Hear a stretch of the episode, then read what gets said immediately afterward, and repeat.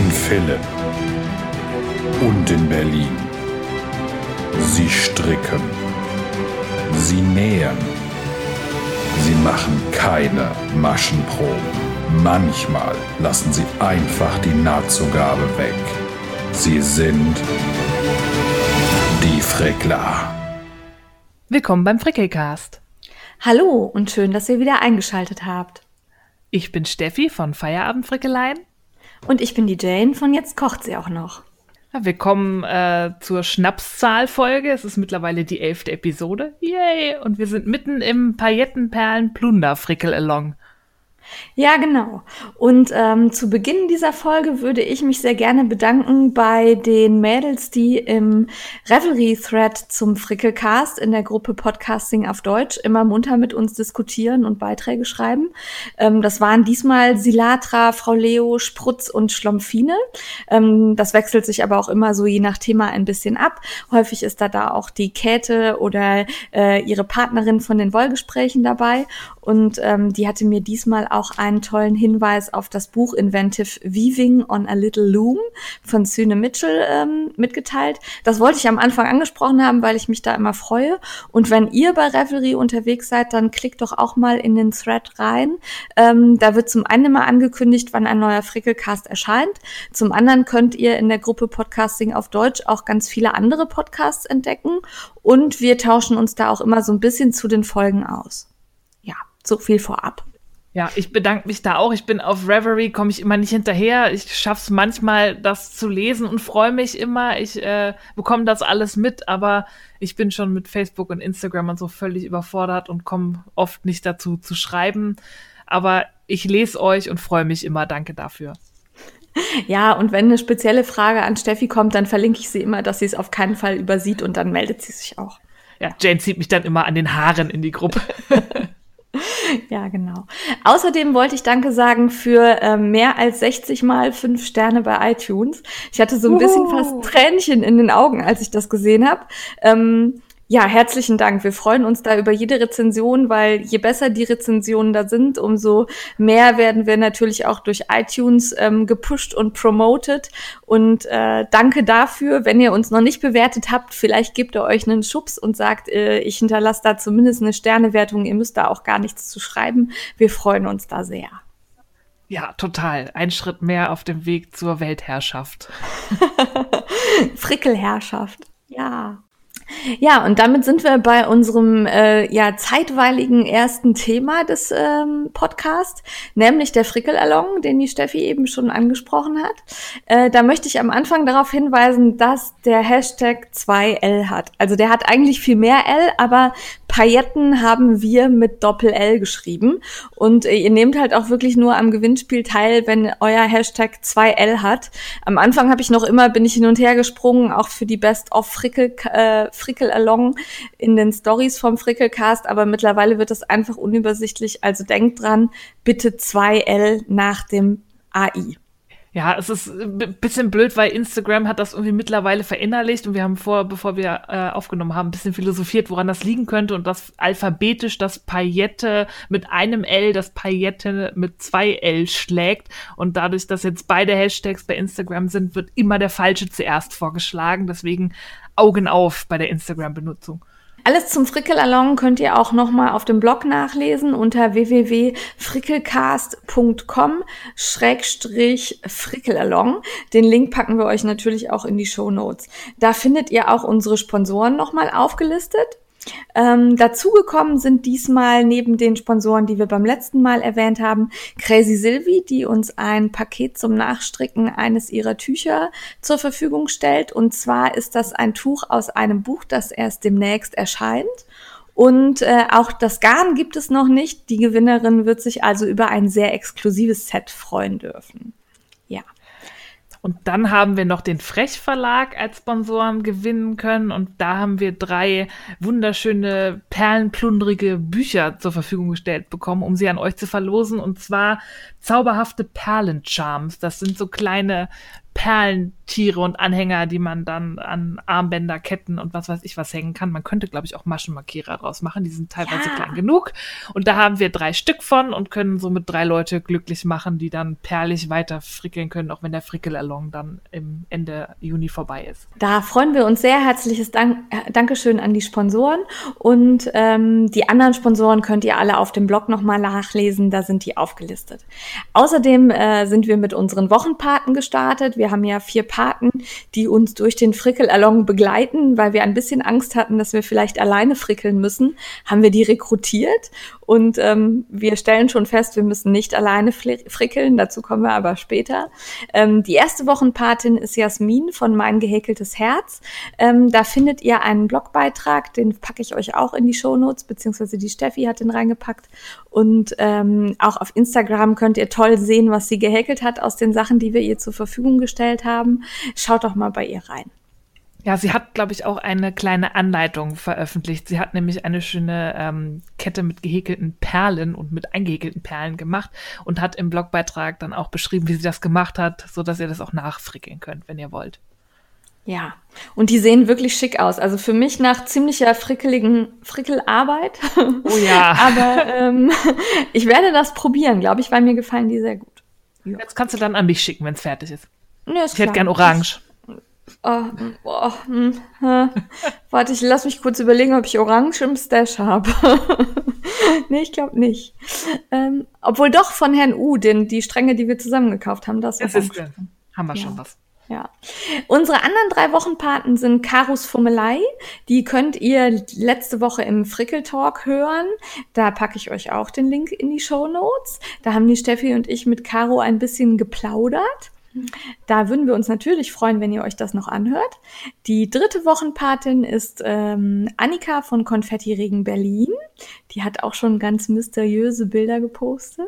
Ich habe eine Heißklebepistole gesehen. Ich bin sehr gespannt. Ja, ich hatte ein bisschen Angst, weil das so waren doch auch Webrahmen oder sowas, ne? Diese Ich runden mein, Dinger. Ja, äh, Stickrahmen waren das, Stickrahmen, ah, okay. glaube ich- ich zumindest. Ja, ich bin gespannt. Ja. Und die vierte im Bunde ist? Cinnamon Pearl, die Diana, die hier aus Berlin, die hat von uns ja ähm, Garn mit Metall drin bekommen und die hat auch schon einen Plan und hält sich aber mit dem Teaser noch so ein bisschen zurück. Da habe ich noch nicht viel gesehen. Die äh, Ja. hält die Spannung hoch. Ja, auf jeden Fall. Also sie hat bisher nur das Itogan Tetsu gezeigt, was ich total toll finde, was total glitzert und wirklich schön zum Thema passt. Aber was sie draus macht, ist mir noch ein Rätsel. Ja. Ja, sind wir selber gespannt. Also Ja. Augen offen halten. Und immer mal bei den Mädels vorbeischauen. Es lohnt sich auf alle Fälle. Dann haben wir, oder vielmehr äh, haben wir uns entschieden, äh, jeden Tag ein kleines Best-of in unseren Frickelcast-Stories bei Instagram zu zeigen. Und zwar setzt sich eine von uns dann hin und äh, sucht den Hashtag ab und packt halt alles, was sie so findet, in die Stories. Ähm, ja, und äh, da haben wir ganz tolle Sachen gesehen. Äh, Leute, ihr haut uns um. Es ist wirklich, ich hätte es nicht gedacht. Wir haben ja so ein bisschen, waren wir zweifelnd bei dem Thema und ich komme mittlerweile vor wie so ein unkreativer Klops.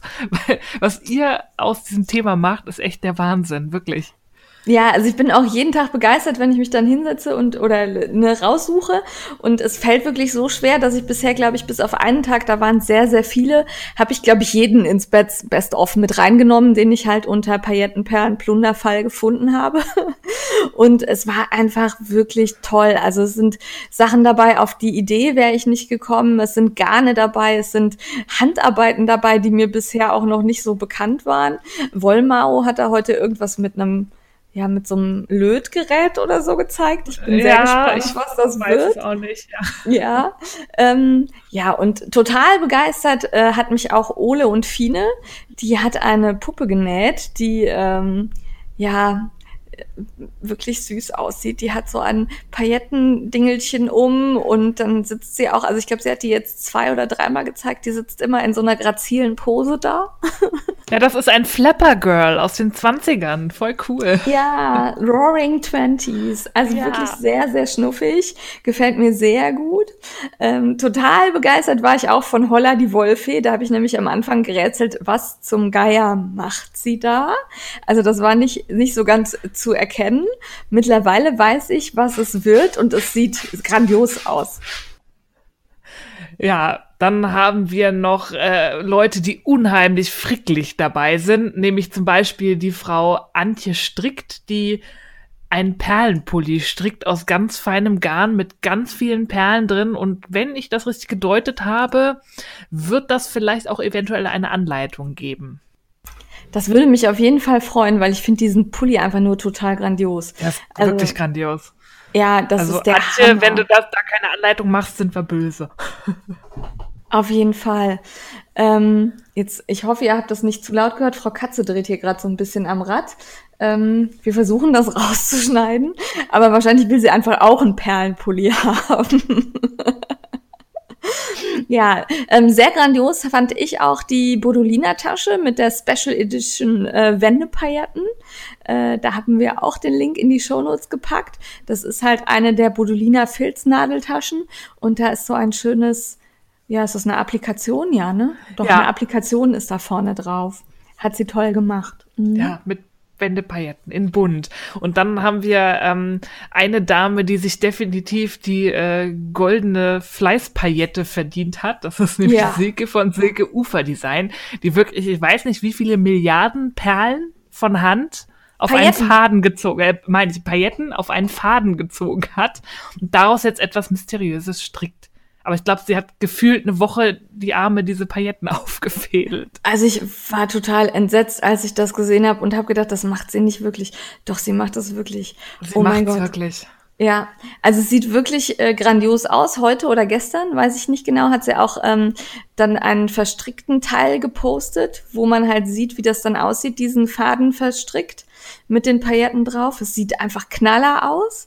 Und ich glaube, ich weiß, was sie macht. Aber okay. ich verrate mal noch nichts. Ich bin sehr gespannt, ob es das ist. Ähm, und sie hat auch ein kleines Tutorial dazu gedreht, wie man mit diesem Paillettenfaden strickt.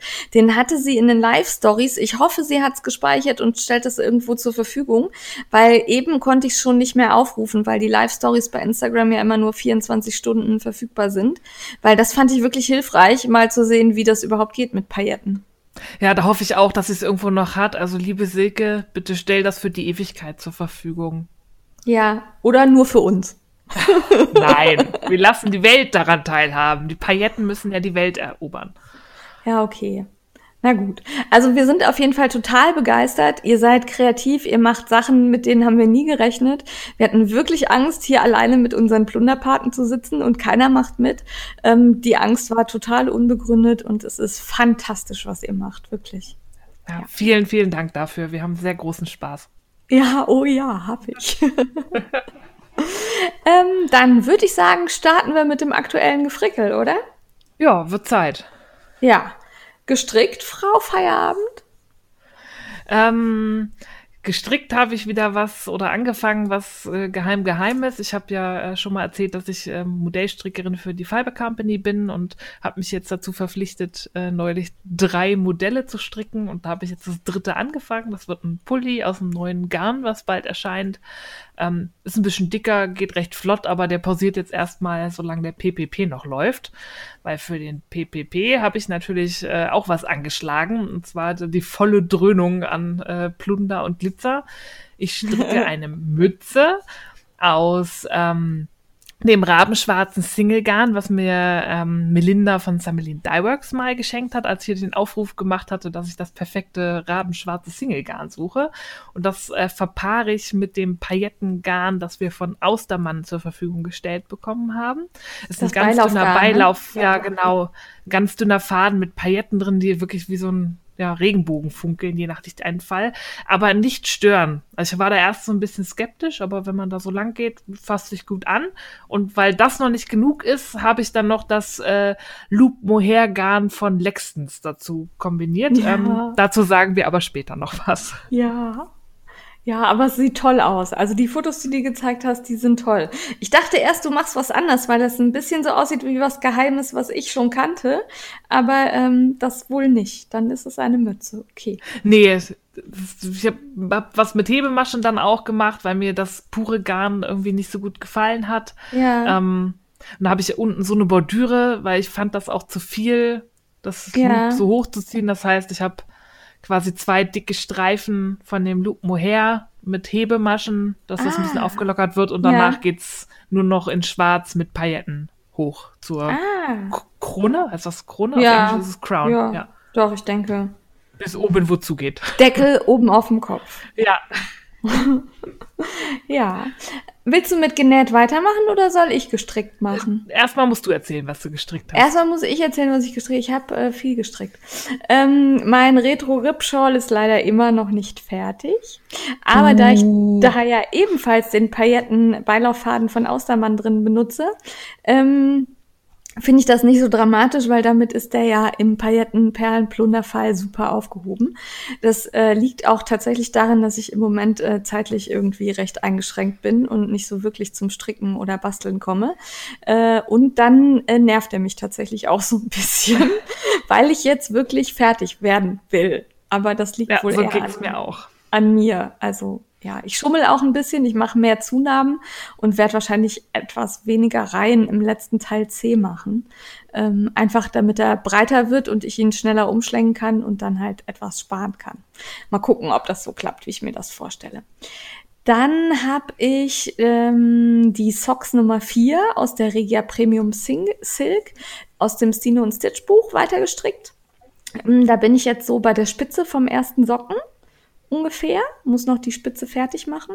Das äh, geht sehr gut. Das Regia Premium Silk gefällt mir gut. Und äh, die Socks Nummer 4 sind halt äh, wirklich schöne Socken mit so einer, ja, ja, Hebemasche nicht. Man zieht die so über die zwei Maschen drüber. Sieht gut aus. Ja. Und dann habe auch ich das Lextons Garn verstrickt. Ich weiß gar nicht, hat das einen Namen, dieses mit den Loop-Dingern drin? Mohair Loop heißt das bei Mohair-Loop. denen auf der okay, Homepage. Ja, Da, ich, da war ich mir nicht sicher. Und ähm, da stricke ich Stulpen von ähm, Tanja Steinbach aus ihrem Buch, das wir letztes Mal, das Mosaikmuster-Stricken-Buch von ihr. Ähm, allerdings muss ich zugeben, ich hatte die jetzt mit zum Stricktreff am Dienstag und da habe ich halt geredet und gestrickt und mich nicht so aufs Mosaikmuster konzentriert und äh, dann habe ich entschieden, da meine Version draus zu machen. Freestyle. ja, also ähm, ja, das war äh, also Mosaikmuster die ganze Zeit in einem durch und dabei reden war nicht die beste Idee, aber Nee. Nee, aber es, also es ist ja nicht kompliziert oder so, man muss halt schon so ein bisschen aufpassen. Und darum habe ich da jetzt äh, Streifen drin, wo keine Streifen hingehören. Egal. Du und Streifen, das ist ja sehr außergewöhnlich. Ja, die finden mich immer. das war's aber mit gestrickt. Das war's mit gestrickt. Ja. Oder habe ich was vergessen? Nee, mit gestrickt war's das. Gehäkelt habe ich noch, aber das erst bist du mit genäht dran. Ja, ich, ich habe mal wieder genäht. Huhu. Und zwar irgendwie, nachdem ich äh, das aufgeschrieben habe, doch, äh, eine relative Menge. Also ich habe Wow. einmal was, was Ja. ganz Geheimes für jemand Geheimen genäht. Für da, darüber kann ich jetzt auch gar nicht sprechen, aber es ist was Genähtes. Deswegen erzähle ich es hier. Ist es was möchte, für zum-. Für zum Anziehen oder für zum Tragen? Ich verweigere die Aussage. Boah, weißt du, sogar ich krieg keine Das Antwort. Das ist nicht fair. Ja, na, gerade du nicht. Du quatscht das wieder in die ganze Welt raus. Ich bin super im Geheimnisse Mhm. bewahren. Ja, ja. Ja, was hast du noch gemacht? Ähm, ich habe mal wieder Probe genäht für meine Herzenswelt. Die ähm, will bald so einen Schnitt für eine kurze Hose rausbringen, die man aus Webware und aus Sweat nähen kann. Da habe ich ein Probeteil genäht ähm, aus Sommersweat, so für zu Hause. Ich bin jetzt niemand, der irgendwie in Sweathosen auf die Straße geht, irgendwie. Das Ich schon. weiß ich nicht. Und so kurze Hosen, ich gammel damit zu Hause rum, aber dafür habe ich tatsächlich äh, mal wieder was gebraucht, weil meine eine, die ich liebe, fällt mir irgendwie fast vom Körper. Deswegen war das Ja. ganz gut, deswegen habe ich da mitgemacht. Ähm, ich finde die auch ganz schön. Die ähm, ist flott genäht. Es ist ähm, oben mit Gummiband, also auch nichts mit Reißverschluss oder so. Und da wollte ich mal gucken, ob ich irgendwie eine schöne Webware finde, dass man daraus eine Hose nähen kann, die man tatsächlich dann auch mal draußen anziehen könnte, wenn man denn wollte. Aber eine Ähm. kurze webware Hose würde ich, glaube ich, eher weniger anziehen als eine aus Fett. Aber Also- so, so ein bisschen was wie so eine Bermuda oder so. Ach so. Ja, ja, stimmt. Das hatte ich jetzt nicht so vor. Ja, okay. Also wenn man das aus unifarbener, festerer Web war oder wie so ein Canvas oder so, kann ich mir das schon Ja, vorstellen, dass das stimmt. irgendwie auch recht schick aussieht. Also aus Leinen oder so. Ja. Muss ich mal gucken, was mir da vom Griff gefällt. Das bestelle ich nicht online, da muss ich irgendwie mal, das Nee, muss das ich muss man probieren, ja.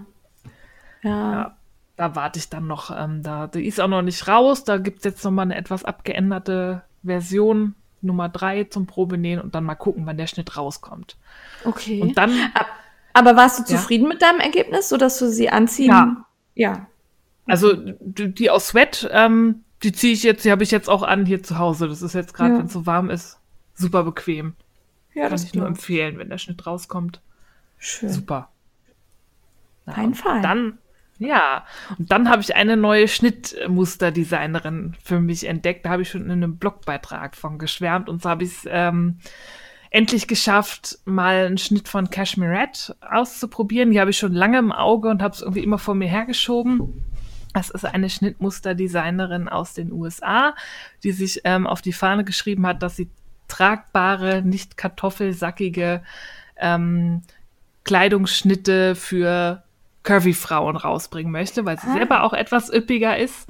Ähm, und hat da jetzt ihre Cashmere Red Designlinie rausgebracht. Und das Schöne ist, ähm, ich bin ja notorisch faul. Ich mache nie ein Full Bust Adjustment, auch wenn ich es eigentlich bei manchen Kleidungsstücken machen müsste, weil ähm, Schnitte, die aus Zeitschriften und auch die meisten Indie-Designer, die ich in Deutschland hier kenne, die sind halt standardmäßig auf einen B-Cup ausgelegt.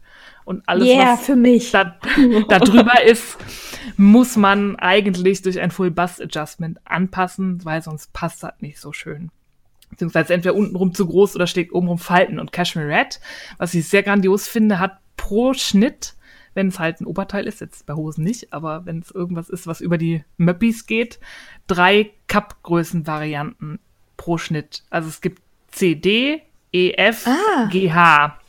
Ja. Da kann man sich, sie hat dann auch eine sehr ähm, ausgetüftete Maßtabelle, nach der man dann gucken kann, Cup-Größe, äh, Hüft- und ähm, Taillenweite, dass man sich dann für sich das Passende raussuchen kann von den Maßen. Und das klappt wirklich gut. Und ich habe mir dieses T-Shirt, das Concord-T-Shirt genäht. Das ist ein recht einfacher Basic-T-Shirt-Schnitt, aber mit paar Varianten. Also man kann einen hohen Ausschnitt, einen tiefen Ausschnitt, gerundeter Saum und einen geraden Saum. Ich habe erstmal kurze Ärmel, gerader Saum, irgendwie weiter Rundausschnitt, ganz ähm, schlicht genäht. Und es sitzt gut. Es schlägt kaum Falten unter den Armen. Es gibt bei Jersey immer Falten, weil man bewegt sich ja, Ja. auch. Das sitzt ja nicht wie angeklebt, aber es ist wirklich im Vergleich, was ich sonst teilweise erlebt habe, wirklich minimal. Einfach, dass die Cup-Größe da besser stimmt. Finde ich super. Ja.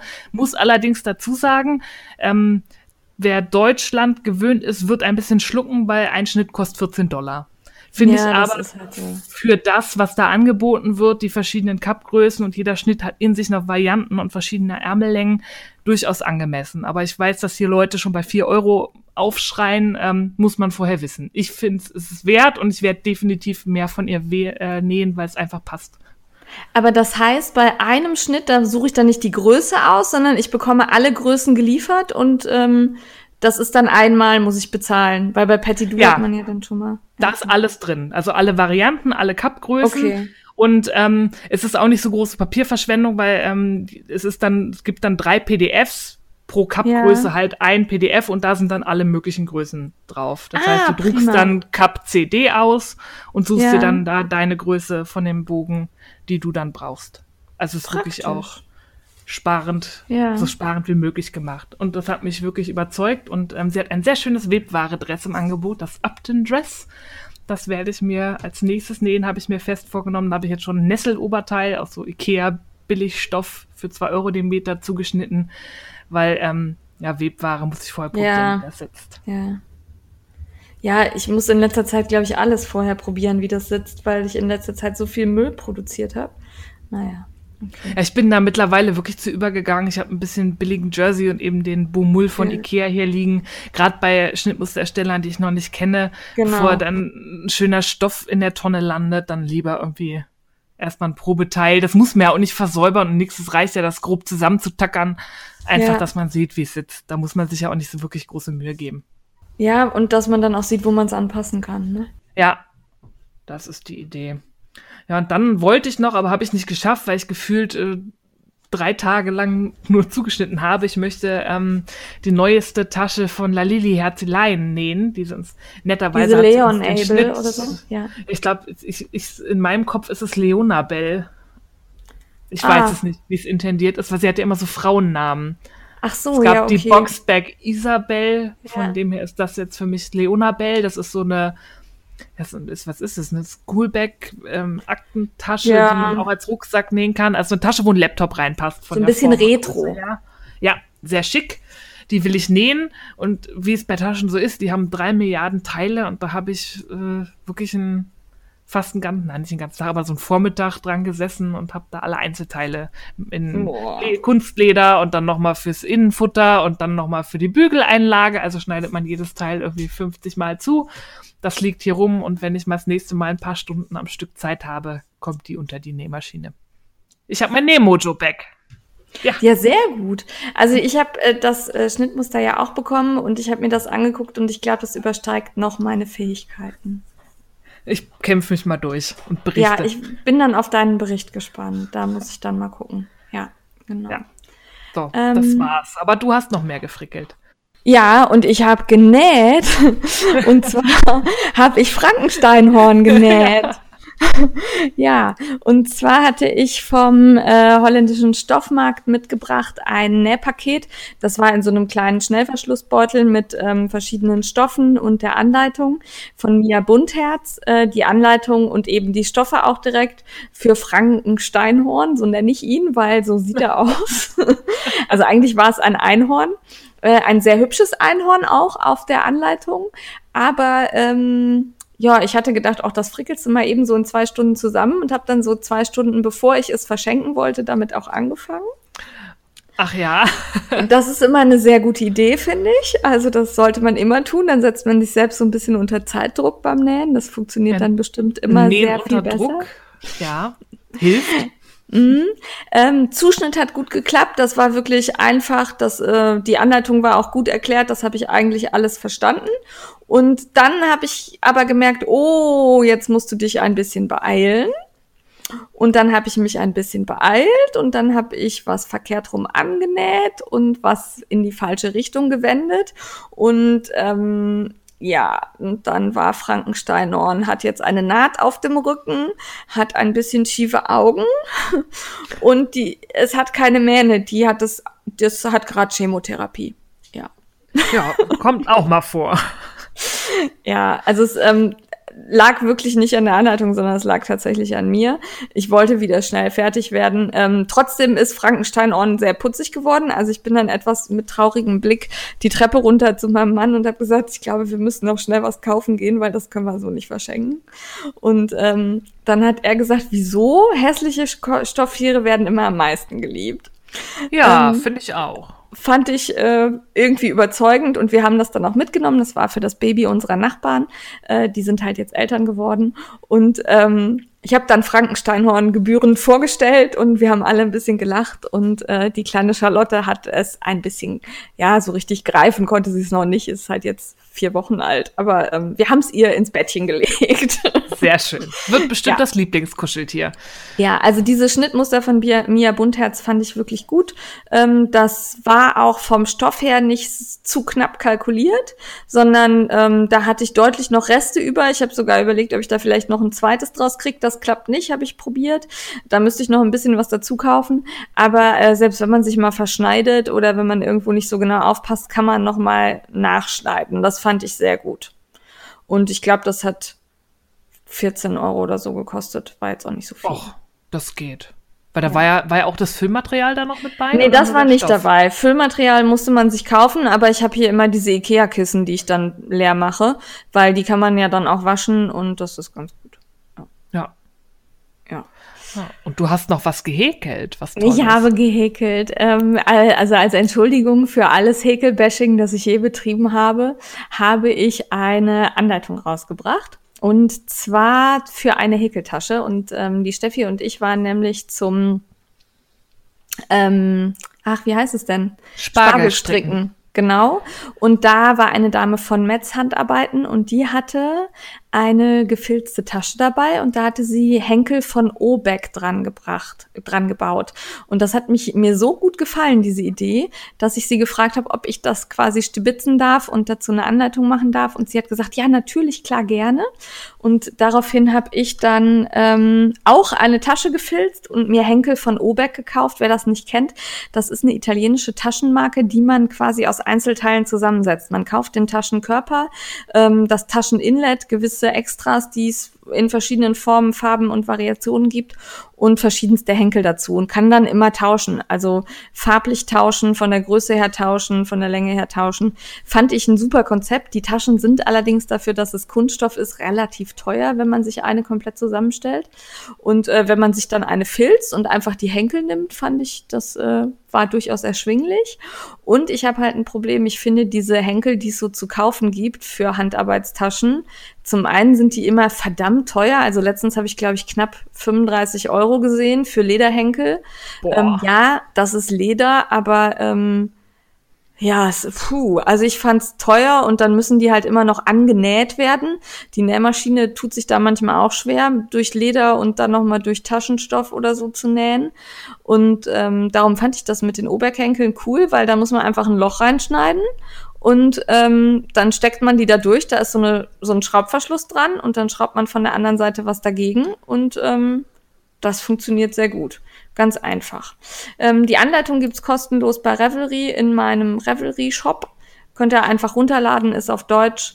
Ist ganz einfach, schafft wirklich auch jeder Anfänger. Vor allen Dingen, wenn man mit Filzwolle arbeitet, ist es ja auch nicht dramatisch, wenn man sich mal ein bisschen verhäkelt. Das wird ja alles gefilzt, also auch ein cooles Anfängerprojekt. Und meine Filzwolle war von große Wolle zur Verfügung gestellt. Das muss ich noch kurz dazu sagen. Ähm, da war ich am Anfang ein bisschen skeptisch, weil die etwas stark nach Schaf roch. Äh, nachdem die aber gefilzt und gewaschen war, war der Geruch weg und damit war das für mich dann auch okay. Die ließ sich gut verarbeiten, hat schön gefilzt und hat so ein bisschen die Häkelstruktur dabei behalten. Und weil 300 Gramm bisschen wenig war, habe ich noch 100 Gramm Schachenmeier Wash It Filz It dazu ergänzt. Die habe ich bei Amazon bestellt. Ich muss zugeben, es musste einfach schnell gehen und ich wollte die haben. Und ähm, die hat noch mal ein bisschen stärker gefilzt. Also die zieht sich auch ein bisschen mehr zusammen als die von große Wolle. Da muss man aufpassen, wenn man dann das gleiche, die gleiche Kombination macht. Genau. Ich finde, die ist auch super geworden und vielleicht traue ich mich auch mal ans Häkeln. Ja, also wie gesagt, es ist auch für Anfänger geeignet. Ich würde mich sehr freuen, Steffi. Ja. Mal gucken. Und dann habe ich geheim geheim gehäkelt. Das werdet ihr dann wahrscheinlich, also wenn ihr den Podcast am Montag hört, Dienstag sehen, weil ich hoffe, dass ich das dann posten darf. Ich habe nämlich für die Wochenpatin Nummer zwei äh, gepailletten, perlt und plundert. Die Caro bringt da eine Anleitung raus und ich habe getestet und fand die sehr lustig. Es ist was für den Mann, der freut sich schon sehr und benutzt es auch schon fleißig. Ja, Mehr sag cool. ich nicht. Mehr sag nee. ich nicht. Ja. Nee. Bevor du wieder alles ausplauderst. Ja, ich war ganz geheimnisvoll. Gehen ja, gehen wir lieber zum Kaufrausch. Ja. du fängst an. Ich war relativ brav, obwohl jetzt, wo ich auf die Shownotes gucke, fällt mir auf, dass ich eine Sache vergessen habe. Ja, darum lache ich gerade auch so dreckig. Ich habe den äh, Euskirchener Wollmarkt noch nicht drauf. ah ja, ah, gut, dann gewinnst ja. du, glaube ich, dieses Mal. Ja. Ähm, ja, alles fing damit an, dass Ito Yarns auf ähm, Facebook oder Instagram oder beides gepostet hat, dass sie jetzt ähm, japanische Stitch Dictionaries haben. Auf die war ich schon lange scharf, weil ich kenne die schon von Isolda und einigen amerikanischen Strickerinnen, ja. die die bei sich im ähm, Strickregal stehen haben. Und die gab's immer auf Amazon.de nicht. Und ich hatte keinen Bock bei Amazon.com zu bestellen und dann irgendwie womöglich Zoll und äh, nee, war mir alles zu doof. Und Ito hat die jetzt. Also es sind wirklich Bücher mit Strickmustern, mit japanischen Strickmustern und die sind auf Japanisch. Man uh. muss aber kein Japanisch können, weil ähm, die meisten Zeichen, also es gibt auch Charts dazu. Es ist keine ah. textbasierte ja. Anleitung oder keine textbasierten Muster, sondern halt, es gibt Charts. Und am Anfang dann auch noch zu ähm, manchen Symbolen, die man vielleicht nicht kennt, weil die haben ein bisschen mehr ähm, Stichauswahl als ja. ich das im Deutschen kenne. Also die machen immer noch viel mehr mit rumwickeln und von zehn Reihen tiefer irgendwie hochholen. Also es ist irgendwie mehr Varianz, als ich ja. so von deutschen und englischen äh, Anleitungen kenne, weshalb ich die auch unbedingt haben wollte. Aber da gibt's vorne eine Erklärung zu dem japanischen Zeichen, was man da machen muss, so Zeichnungen, wie man da die Wolle okay. von wo nach wo führen muss. Von dem her kommt man da gut zurecht. Und so Symbole für Umschlag, rechts geneigt zusammen, links geneigt zusammen und so sind geläufig, also internationaler Standard. Von dem her kommt man damit ganz gut klar. Aber was da sonst noch so steht, keine Ahnung. Wie ging's so? Vielleicht wirst du da einmal als Leser durchbeleidigt oder so. Wahrscheinlich. ja, cool. Unfähiger Stricker. Nee, die musste ich mhm. unbedingt haben. Und dann war ich in dem Laden und ähm, dann steht ja. da ja alles mögliche Itogarden auch rum. Und ich war ja so neidisch, weil die Diana die Tetsu bekommen hat als Wochenpatin und das passt so gut zum PPP und dann habe ich mit noch zwei Konen Tetsugarn dazu gekauft, weil ich dachte, vielleicht kann ich da auch noch was Schönes draus machen. Ah ja, welche Farben? Ähm, ein relativ helles Silber und ein Kirschrot. Oh, schön. Da bin ich gespannt, was du machst. Vielleicht kannst du ja die Anleitung von Diana nachfrickeln.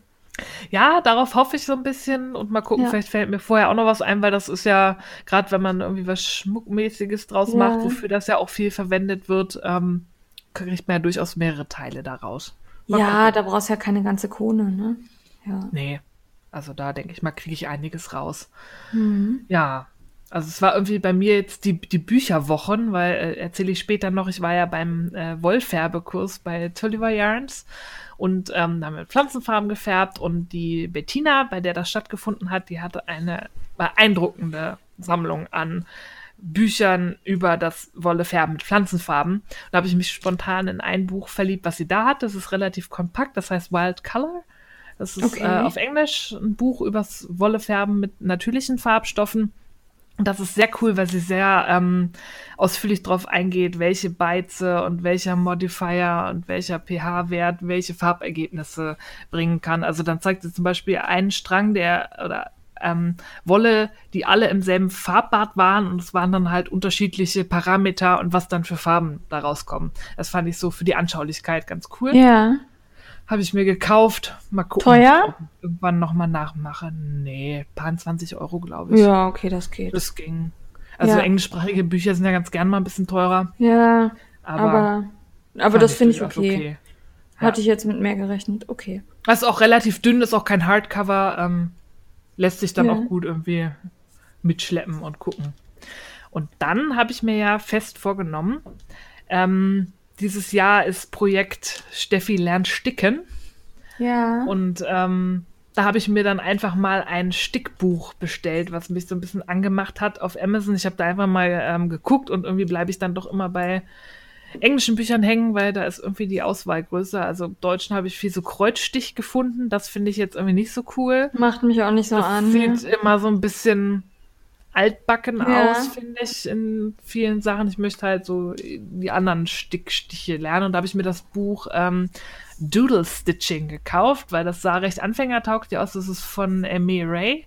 Und das sind ja. so ganz viele zu verschiedenen Themen, was weiß ich, Tiere, Pflanzen, Früchte. So kleine Doodles, so kleine Zeichnungen, die man dann sticken kann, meistens auch nicht ausgefüllt, sondern nur die Konturen. Und da dachte ich, das ist vielleicht für so einen Anfänger wie mich ganz gut handelbar. Ja.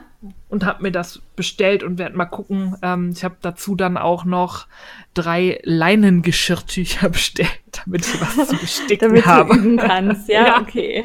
Sehr schön. Ich besticke dann jetzt meine eigene Küchenausstattung. Ja, wunderbar. Kannst mit ja, deiner Aufsteuer anfangen. Laken und nein. Ja, ja. Ich werde keine Monogramme auf Handtücher sticken oder so.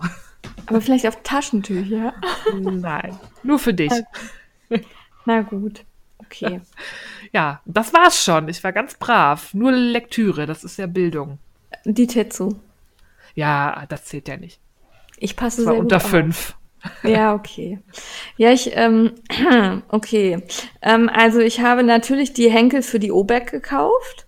Äh, da war ich im Obeck Store in Bonn. Die waren sehr, sehr nett dort. Ich hatte ein bisschen Angst, dass sie mich rausschmeißen, weil ich ja keine Tasche kaufen wollte, sondern eben nur die Henkel. Ich hatte nämlich auch meine gefilzte Tasche dabei, damit ich gucken konnte, welche mir so am besten gefallen. Aber die haben sich sehr gefreut und waren sehr fasziniert, haben sich das alles angeguckt, haben mir verschiedene Henkel gezeigt. Ganz, ganz freundliche Leute. Auf jeden Fall mal hingehen, wenn ihr in Bonn seid. Ähm, ja, dann ähm, habe ich mir goldenes Spülschwammgarn von Rico Design gekauft. Ähm, das ist, glaube ich, der schlimmste Plunder, den ich jemals im Haus hatte. es ist, ähm, keine Ahnung, es sieht aus wie äh, verknüpftes Lametta. Es fühlt sich an wie, ähm, ja, Brazzo hießen die früher immer, diese Schwämme zum äh, Töpfe sauber kratzen irgendwie. So fühlt es sich an. Ich finde es ganz schrecklich, aber ich muss es haben, weil ich es für was Bestimmtes brauchte. Ähm, ich habe leider nicht so viel verbraucht, so dass ich noch immer irgendwie 80 Gramm hier liegen habe und ich habe keine Ahnung, was ich damit jemals tun sollte. Einen goldenen Einhornspülschwamm nach der Anleitung von Caro. Ja, die, äh, dieser Vorschlag kam schon mal. Ich befürchte, das wird es werden. Ja, mal gucken. Ähm, ja, und dann äh, habe ich halt auf dem Euskirchener Wollfest eingekauft, was ich in den Shownotes bisher unterschlagen hatte. Und du hast ähm, auch keine Beutefotos gemacht, großartig, glaube ich. Nein, ich, ich war an dem, nicht viel gesehen. Nee, ich war an dem Sonntag so ein bisschen im Stress, weil ich noch anschließend bei den Schwiegereltern zum Grillen war und wir dann abends auch noch wo eingeladen waren und dadurch ist das irgendwie so ein bisschen untergegangen und montags hatte ich dann irgendwie auch keine große Lust mehr, nochmal neu zu posten. Ähm, wir waren ähm, mit den Strickelfen da, Polyester Hoppenstedt und so. Das erzähle ich aber gleich nochmal bei Elfen unterwegs, äh, bei äh, Frickler unterwegs, nicht Elfen unterwegs, ich komme schon durcheinander. Ähm, aber ich habe gekauft bei der Heimatwolle ein Set aus kleinen Mini-Kammzügen in lila. Und oh. zwar sind die nicht so breit und dick wie so ein normaler Kammzug, sondern so ein bisschen schmaler in ganz vielen verschiedenen lila Tönen. Ich glaube sechs oder sieben, weiß ich gerade nicht genau. Für 15 Euro. Das war sehr erschwinglich, fand ich.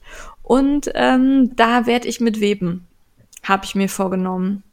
Also ich will die gar nicht verspinnen, sondern ich möchte diesen Kammzug weben, damit ich so ein dickes Dings da kriege. äh, wie man das im Moment, ja, wie man das im Moment halt so ein Wandteppich, wie man den halt gerade bei Instagram überall sieht, ne? Diese fluffigen Dinger, ähm, wo man halt mit wirklich dickem Garn webt und ich web jetzt halt mit einem Kammzug. Hab ich mir ich bin sehr gespannt drauf. Ja, dann habe ich, ich habe tatsächlich keine Wolle gekauft. Ich war sehr tapfer, was aber ähm, gar nicht so tapfer war, denn die meisten Stände dort hatten tatsächlich sehr robustes Garn was ich ja nicht so ab kann. Äh, ich wollte dann aber doch noch irgendwas anderes kaufen und darum habe ich mir eine Stricktasche gekauft. Die hatte Wollmau kam uns entgegen und hatte von da, von dem Stand schon ähm, eine Tasche mitgebracht und die hat uns sehr gefallen. Dann haben wir uns da auch auf den Weg hingemacht. Und zwar heißen die Quilties. Die haben leider keinen Webshop, sondern nur eine ähm, E-Mail-Adresse, unter der man sie erreichen kann und Bestellungen abgeben kann und die fahren halt häufig auf Märkte. Das waren sehr, sehr schöne ähm, Stricktaschen, die wirklich gut verarbeitet waren, tolle Stoffe und zu einem sehr erschwinglichen Preis. Ich habe jetzt also eine wirklich große Tasche ähm, für 25 Euro. Und das finde oh. ich, wenn ich mir so die anderen Stricktaschen angucke, die man im Moment im Internet so kaufen kann, wo wir uns teilweise deutlich über 100 Euro bewegen für eine Tasche, da fand ich das sehr angemessen. Ja, und vor allem Tasche ist da sehr schmeichelhaft, also für Beutel eigentlich. Ja. Also genau. ich meine, ich nähe also, selber, ich habe schon mehrere Projekttaschen ja. genäht. Ähm, ja. ja, es ist ein bisschen aufwendiger, als ein T-Shirt zusammenzutackern. Ja.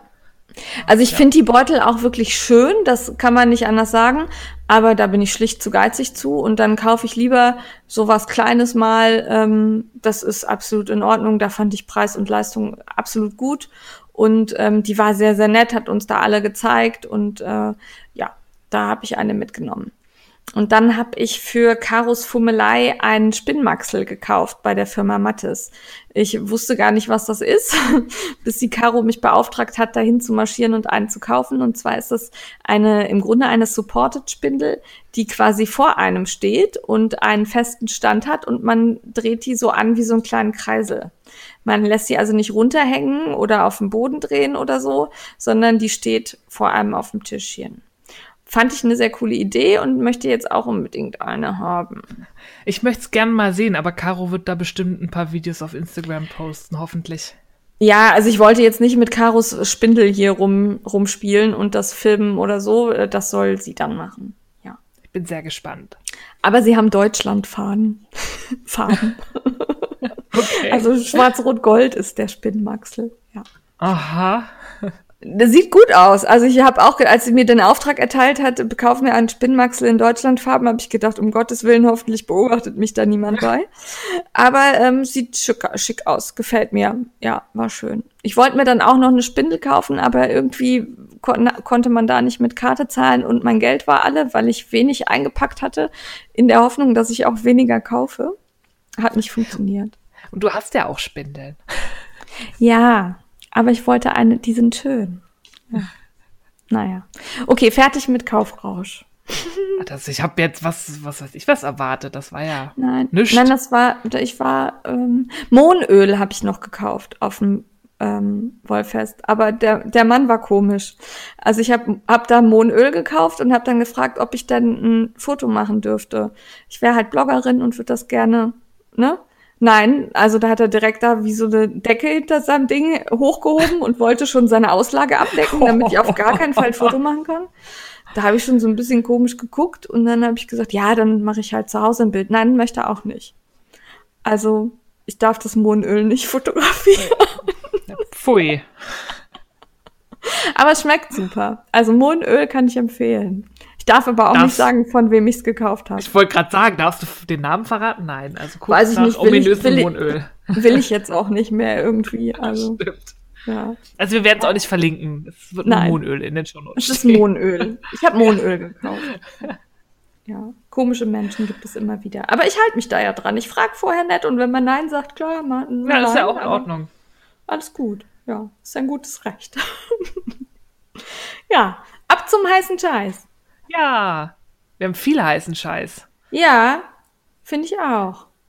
Ja, und zwar einmal eine die drei vom Blog-Aktion, die sich jetzt ein bisschen länger hingezogen hat, aber endlich ja. dürfen wir den Vorhang lüften. Und zwar haben wir ähm, mit Adi kooperiert. Die haben ja letztes Jahr das Sockenwunder auf den Markt gebracht und haben dazu die Idee gehabt, ein passendes Anleitungsheftchen zu erstellen und haben uns drei vom Blog, also die Jane, mich und die Frau Feinmotorik, Julia, gefragt, ob wir nicht Lust hätten, eine Anleitung dazu zu steuern und haben auch noch ein paar andere Blogger gefragt. Crazy Sylvie hat da zum Beispiel auch ähm, so ein Grundsockenrezept äh, für geschrieben. Ja. Und dann haben wir drei jeweils eine Anleitung dazu geliefert mit Sachen, die man mit dem Adi Sockenwunder stricken kann. Ja, und ich habe Yogasocken gemacht. Du hast normale Socken gemacht. Yep. Und was hatte Frau Feinmotorik? Die hat Handsocken gemacht. Handsocken. Handsocken. das erinnert mich ja. an, ich war mal mit einem Amerikaner zusammen, der hat zu Socken immer Fußschuhe gesagt, weil man sagt ja auch Handschuhe, also es sind Socken, Fußschuhe. Ah, okay, ja gut. Also Handsocken, Fußschuhe, äh, ja. alles dasselbe. Sehr witzig. Sehr süß. Ja, ähm, meine Yogasocken kann man schon bei Revelry runterladen. Ich glaube, deine auch schon, ne? Ja, also wenn ihr den äh, Podcast hört, dann ja, dann sind die schon online. Das ist auch ein ja. Umsonstmuster. Ähm, verlinken wir euch in den Show Notes. Frau Feinmotorik wird dann, wenn ihr diesen Podcast hört, an dem Tag, wo er erscheint, in einer Woche dann online gehen mit ihren Stulpen. Werdet ihr dann auch auf Revelry finden. Und das Besondere ist, dass wir alle drei aus demselben Garn gestrickt haben und dass es auch noch zufällig zum Paillettenperlen Plunder Frickel Along passt, ja. weil es ist Garn mit Klützer. Es glitzert. Und zwar haben wir von das Mondschaf die Andromeda verstickt, verstrickt, nicht verschickt. Ähm, ich hatte die Farbe Rapture und Frau Feinmotorik auch. Du hattest irgendwie sowas Türkises, ne? Nee, ich hatte auch Rapture. Ich habe zwei Modelle ah, gestrickt, okay. weil man auf dem Rapture meine falschen Zöpfe nicht so gut erkennen konnte auf den Fotos. Dann habe ich mir noch aus Last Unicorn in so einem Türkis ähm, ah, zweites okay. Paar gestrickt. Weil ähm, die Türkisen fand ich auch sehr, sehr schön. Und Rapture ist tatsächlich sehr unruhig, ne? Also da ja, also die Muster so ein bisschen unter, ja. Ja, deswegen habe ich dann, weil das auf den Fotos nicht so wirkte, noch schnell ein zweites Paar rausgehauen dann.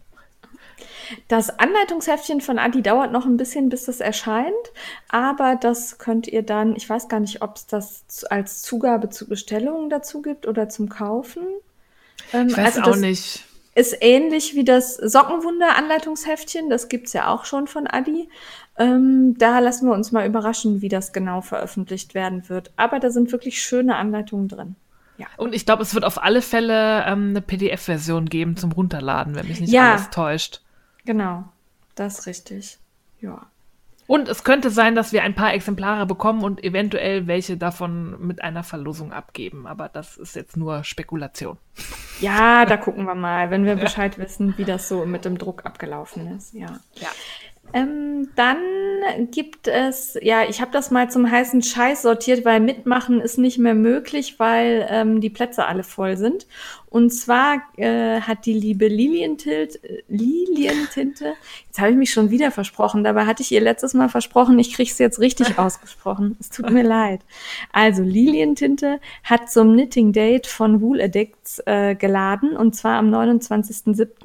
Wir reisen da mit ein paar Strickelfen an, die Maschenproben-Uschi, Frau Feinmotorik, Polyester Hoppenstedt und ich und noch ein paar weitere werden da vor Ort sein und wir dürfen dann die neuen Garne von Langjahns probieren, diese Wool Addicts Reihe und da bin ich sehr gespannt, weil da hatte ich auf der H&H nicht so richtig Zeit, mir das anzugucken und muss gestehen, ich bin da auch so ein bisschen skeptisch, weil mir das ganze Konzept hört sich halt so ein bisschen an wie wie Knitters oder Wool and the Gang, also sehr sehr dicke Garne auf Anfänger ausgelegt. Darum bin ich gespannt, ob mich das überzeugen kann. Ja. Ich habe die ein bisschen näher angucken können, müsste aber auch mitten aus dem Termin raus, weil wir dann unser ähm, Interview bei Schachenmeier hatten.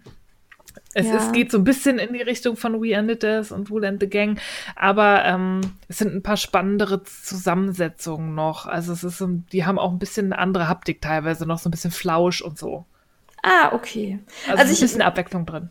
Ich lasse mich überraschen. Wir dürfen uns da irgendwie jede ein, ähm, ich glaube, Accessoire aussuchen und dann dürfen wir das da stricken. Äh, Da bin ich gespannt. Ich probiere, ich lasse mich da ja auch gerne von Dingen überzeugen, wo ich erstmal skeptisch bin. Darum, ich werde berichten. Ja.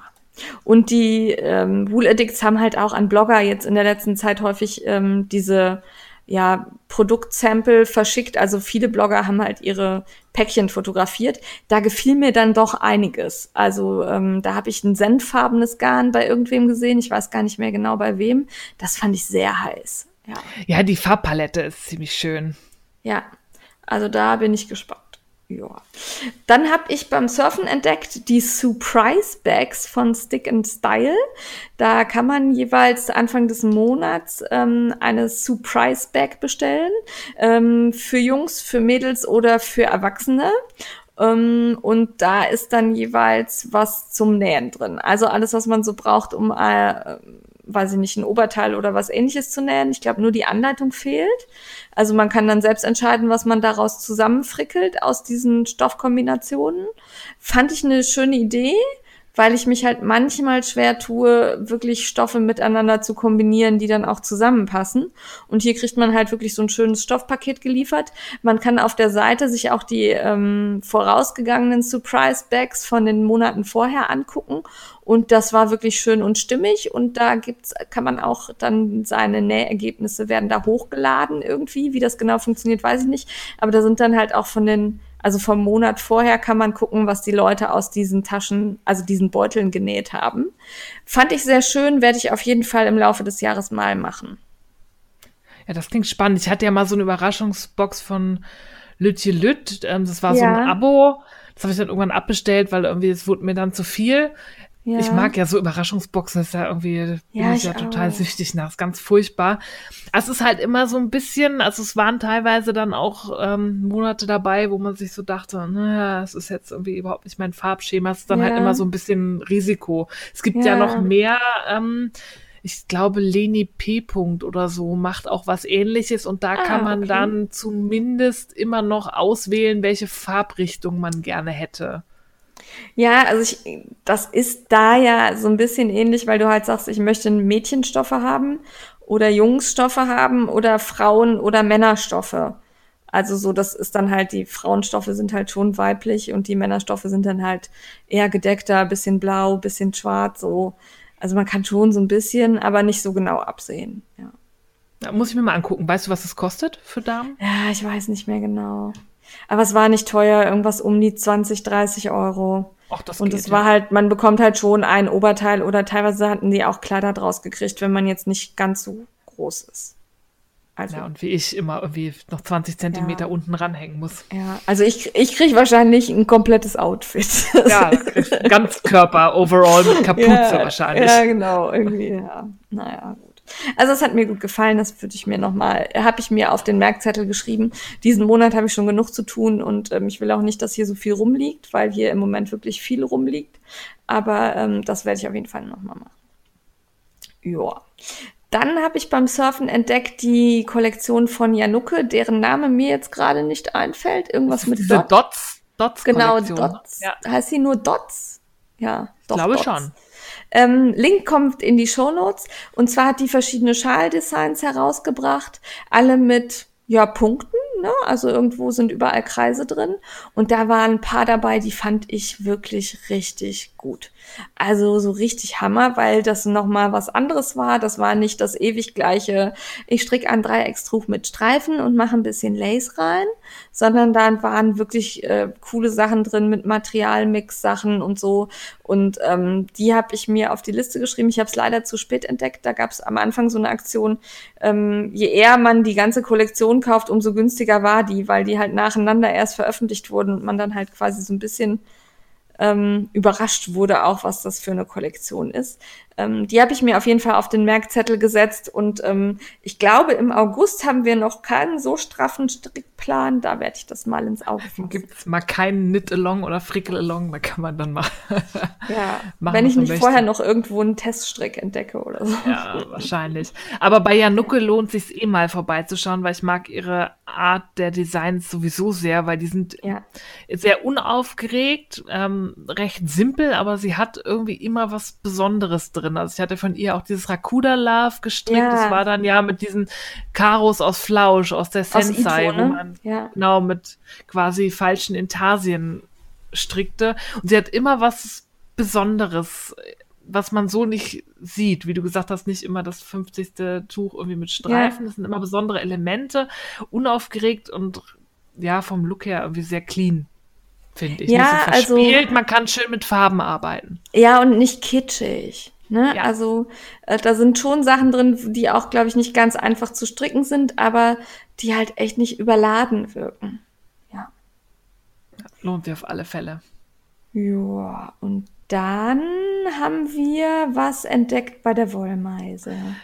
Ja, das ist, ähm, war ich überrascht, weil die Wollmeise hat lange kein neues Garn mehr rausgebracht. Es waren ja. dann jetzt irgendwann kam so ein bisschen was an Speckled Garn erinnert raus, aber sie macht jetzt tatsächlich Sock Blanks. Sie hat die Wollmeise ja. Rolls auf den Markt gebracht. Das sind auch 150 Gramm wie ähm, Twin oder Pure Stränge von ihr und dann ähm, ja in so einem langen Farbverlauf quasi gefärbt. Ja. Total schön. Ich musste allerdings beim Preis ein bisschen schlucken. Also ja, das nicht ist nur ja, ein bisschen. Ähm, eigentlich genau wie so ein Strang Pure, nur halt nicht als Strang, sondern als Blank, also als gestrickter ja. Schlauch, von dem man dann, den man dann aufribbelt beim Stricken quasi. Und die kosten 32 Euro. Das sind schlappe 9,50 Euro mehr, als der Strang Pure im Strang kostet. Also. Ja, also ich habe ich habe die Werbung gesehen und habe gedacht, oh, da kaufst du jetzt direkt äh, 39 ja. Stück, willst ja. du alle haben? Ähm, und habe den Preis gesehen und habe gedacht, okay, kaufst erstmal gar nichts. Ja, so ging es mir auch.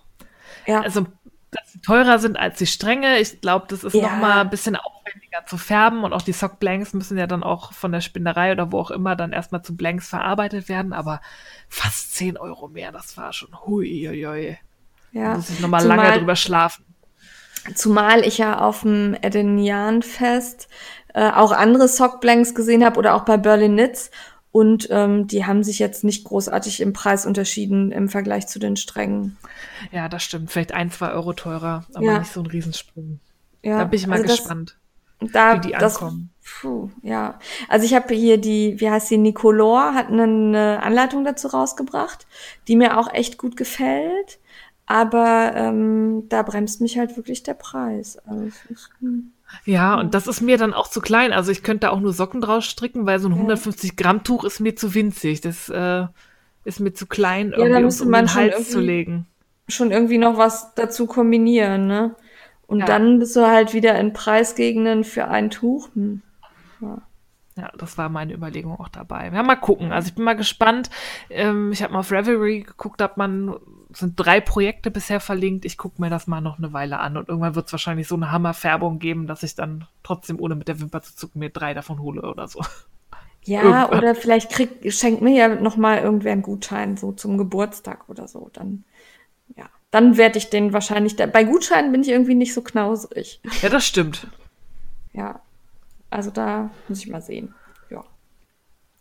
Ähm, was haben wir denn noch auf der Liste stehen? Ah, genau, das Ladenlokal von Strickfuchs hat eröffnet.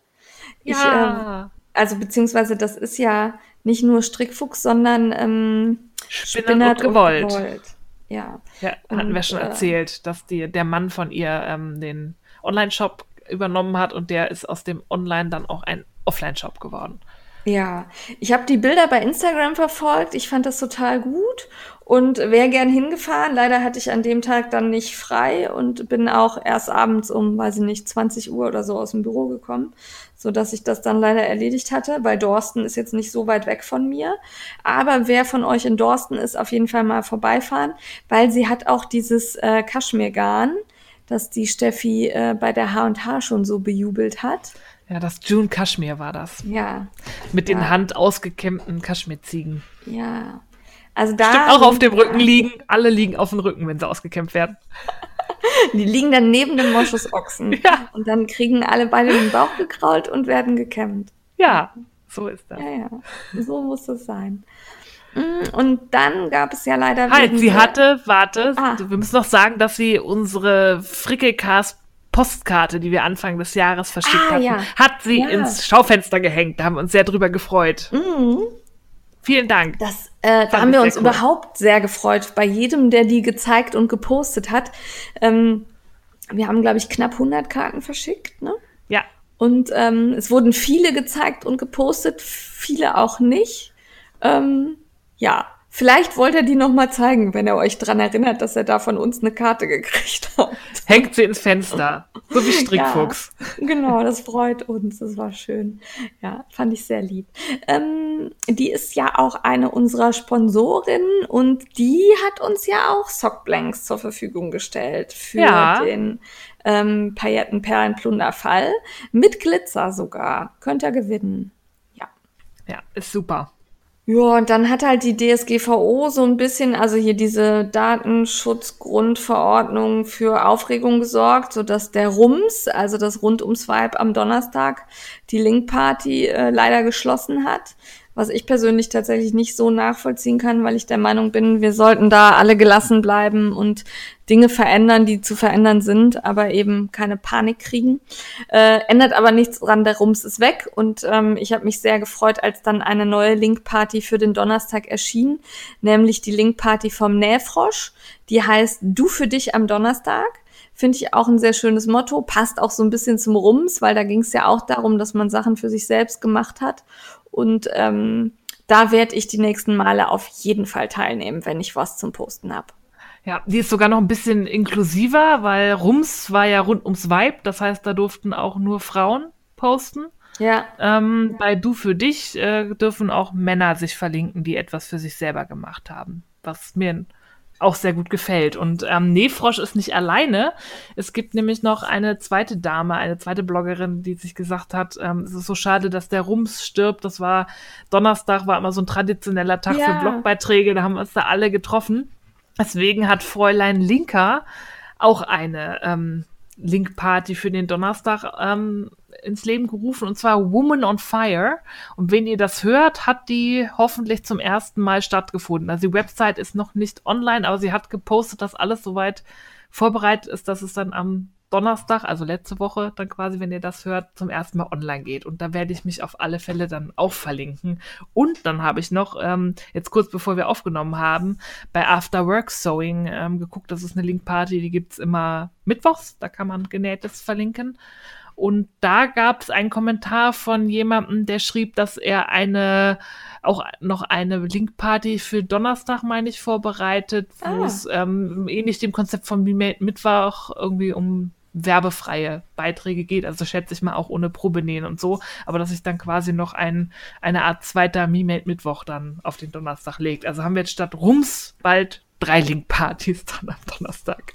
Finde ja, ich schön. Finde find ich schön und auch nicht schlecht, weil ich stöber auch gerne in den Link-Partys. Ich muss zu meiner Stand Schande gestehen, dass ich selten bei anderen kommentiere, was aber hauptsächlich daran liegt, dass ich bei den Blogger-Blogs einfach nicht kommentieren kann.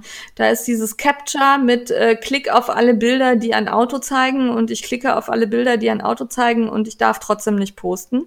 Das ist so ein bisschen ärgerlich. Also liebe Blogger-Blogs-Inhaber, ähm, schaltet das Capture aus oder lasst Leute kommentieren, die ihre URL angeben oder ähnliches, weil ich komme da mit meinem WordPress-Account meistens nicht rein. Und dann habe ich so nach dem dritten Blog, auf dem ich gerne kommentieren würde und nicht könnte, irgendwann auch keinen Bock mehr. Ja, so ja. geht's mir auch. Gerade auf dem Handy, es ist nichts zu machen. Ich habe es am Handy probiert, am Rechner. Ja. Ich kann bei Bloggern nicht kommentieren. Nee, so leider nicht. Tut. Ja. Ja, damit sind wir bei unserem professionellen Teil des Podcasts, nämlich dem Abschnitt Rezension. Da stellen wir ja immer Dinge vor, die uns zur Verfügung gestellt wurden, die wir natürlich ähm, auch als Werbung kennzeichnen, weil wir das müssen bei Sachen, die uns kostenlos überlassen worden sind. Und wir geben aber natürlich trotzdem unsere ehrliche und ungeschönte Meinung wieder. Also wenn was Mist war, dann sagen wir das auch. Und ähm, wenn was ganz toll war, dann sabbern wir hier ins Mikro wir haben für die Zukunft äh, ganz viele Sachen, die wir besprechen wollen und besprechen möchten. Und aus dem Grund wird es wahrscheinlich in den nächsten Frickelcasts immer eine Rezension von einem Garn und eine Rezension von einem Buch geben. Ja, weil sonst ähm, kommen wir damit nicht hinterher. Und wir wollen das ja auch alles mit euch teilen, die Sachen, die wir hier haben. Und deswegen gibt es dann Rezensionen im Doppelpack. Ähm, ja. Und damit fangen wir heute an. Ähm, zuerst haben wir ein Garn, das ist, da habe ich vorhin schon von erzählt. Das, ähm, die habe ich auf der H&H entdeckt. Das ist eine britische Firma, die heißen Lextons Yarn. Die haben verschiedene ähm, Wollarten, Garnarten ähm, aus britischer Wolle, also auch lokal ähm, quasi gewachsen äh, und gesponnen und ähm, wird verkauft. Die verkaufen hauptsächlich an Handfärber. Also da kann man, wenn man ähm, Gewerbe hat, dann auch im mit dem Gewerberabatt einkaufen, aber sie geben auch an normale Kunden ab, dann immer im 500 Gramm Paket kann man auf deren Homepage gucken. Und da habe ich mich auf der H&H in das Mohair Loop Garn verliebt, weil das hat ja. so süße kleine Löckchen.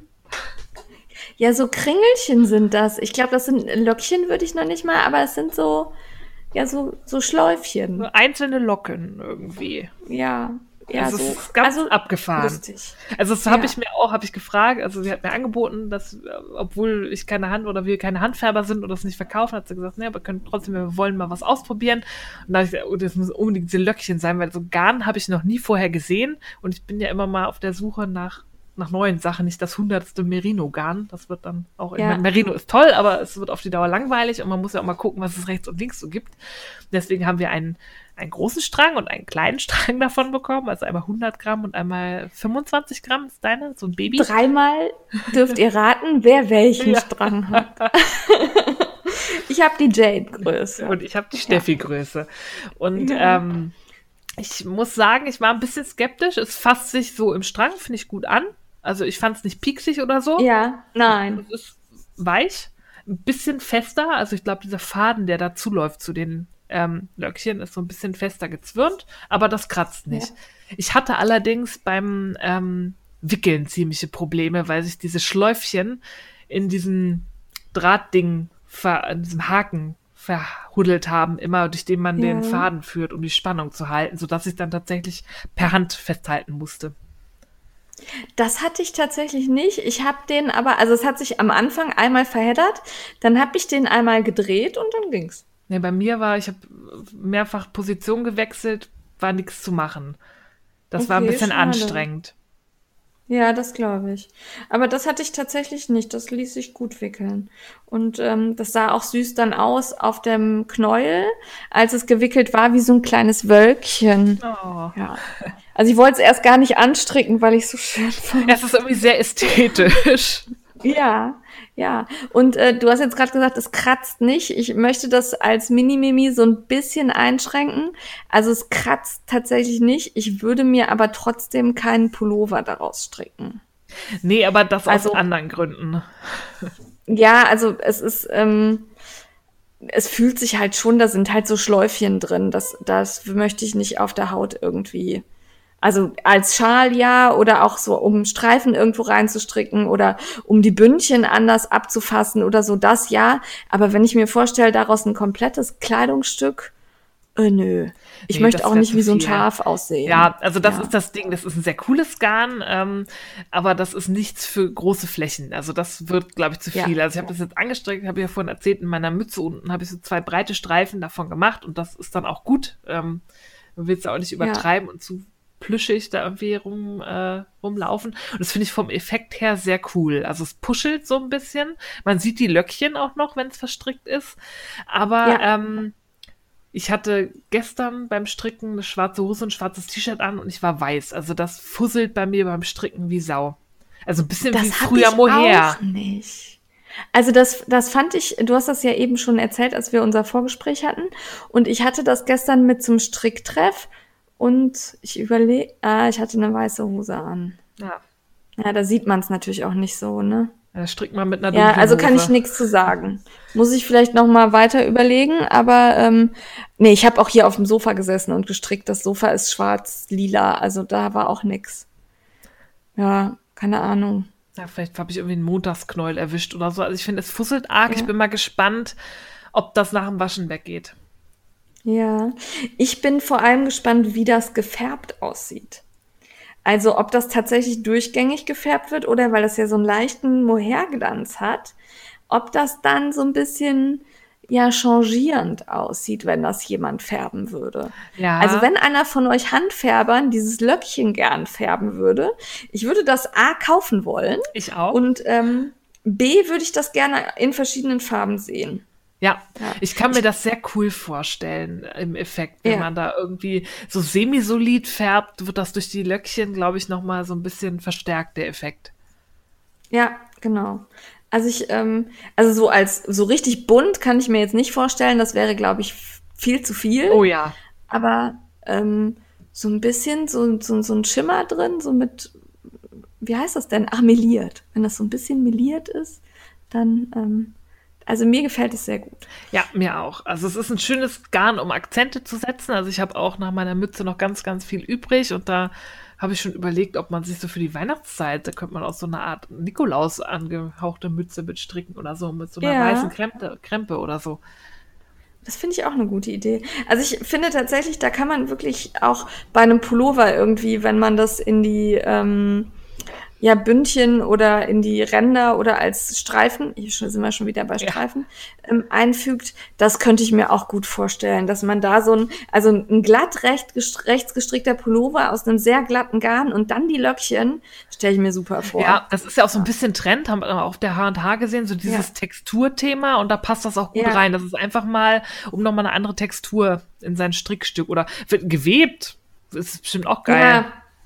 Ja, also gewebt oder ähm, ich könnte mir tatsächlich auch vorstellen, dass man da dann noch mal einen anderen Faden mit reinspinnt. Oder so, ja.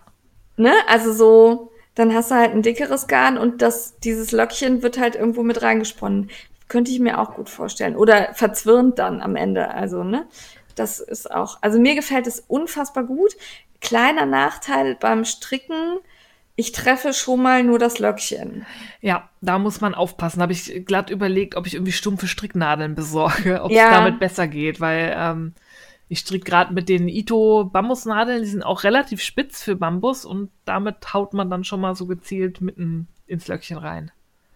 Ja, leider ja. Das äh, Problem hatte ich auch. Ähm, ich stricke mit dem Sockenwunder von Adi, weil ich ja die Handstulpen mache und kombiniere das da, also das Lexton, Lextons mit äh, Blue Sky Fiber 100% äh, Royal Alpaca und ähm, da tue ich mich manchmal gerade jetzt bei den Hebemaschen schwer, wirklich die Masche zu erwischen. Also da muss man dann schon so ein bisschen konzentrierter sein. Weil da, also ich würde auch sagen, das ist kein Garn für Anfänger. Nee, das, auf ähm, keinen Fall. Das ist frustig Aber wenn man stricken kann und wenn man sich auch konzentriert und nicht ganz spitze Nadeln nimmt, dann ist das einfach ein richtig geiler Effekt. Ne? Ja, auf alle Also, Fälle. ja, hat mir gut gefallen. Ähm, bin ich auch sehr dankbar, dass ich das probieren durfte, weil, oder vielmehr, dass du das entdeckt hast, weil das wäre an mir vorbeigegangen und das hätte ich schade gefunden. Ja, das sieht man sonst nicht. Also da war ich wirklich ähm, froh, dass ich Lexens entdeckt habe, weil die haben einiges auch schöne Scharfmischungen, ähm, die man hier sonst nicht so häufig sieht. Mich würde auch tatsächlich interessieren, welcher Handfärber so mit Lextons äh, arbeitet. Ich weiß, dass die Gesa Stränge von denen im äh, Laden hängen hatte, also Butcher Bay.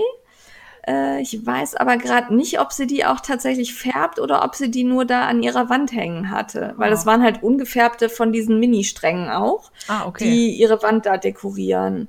Ähm, ich weiß, dass gebt uns da doch mal eine Rückmeldung, bei wem wir da shoppen können. Ja, ich weiß, dass Tulliver ähm, auf Lexens färbt, aber ansonsten bin ich da auch ähm, blank.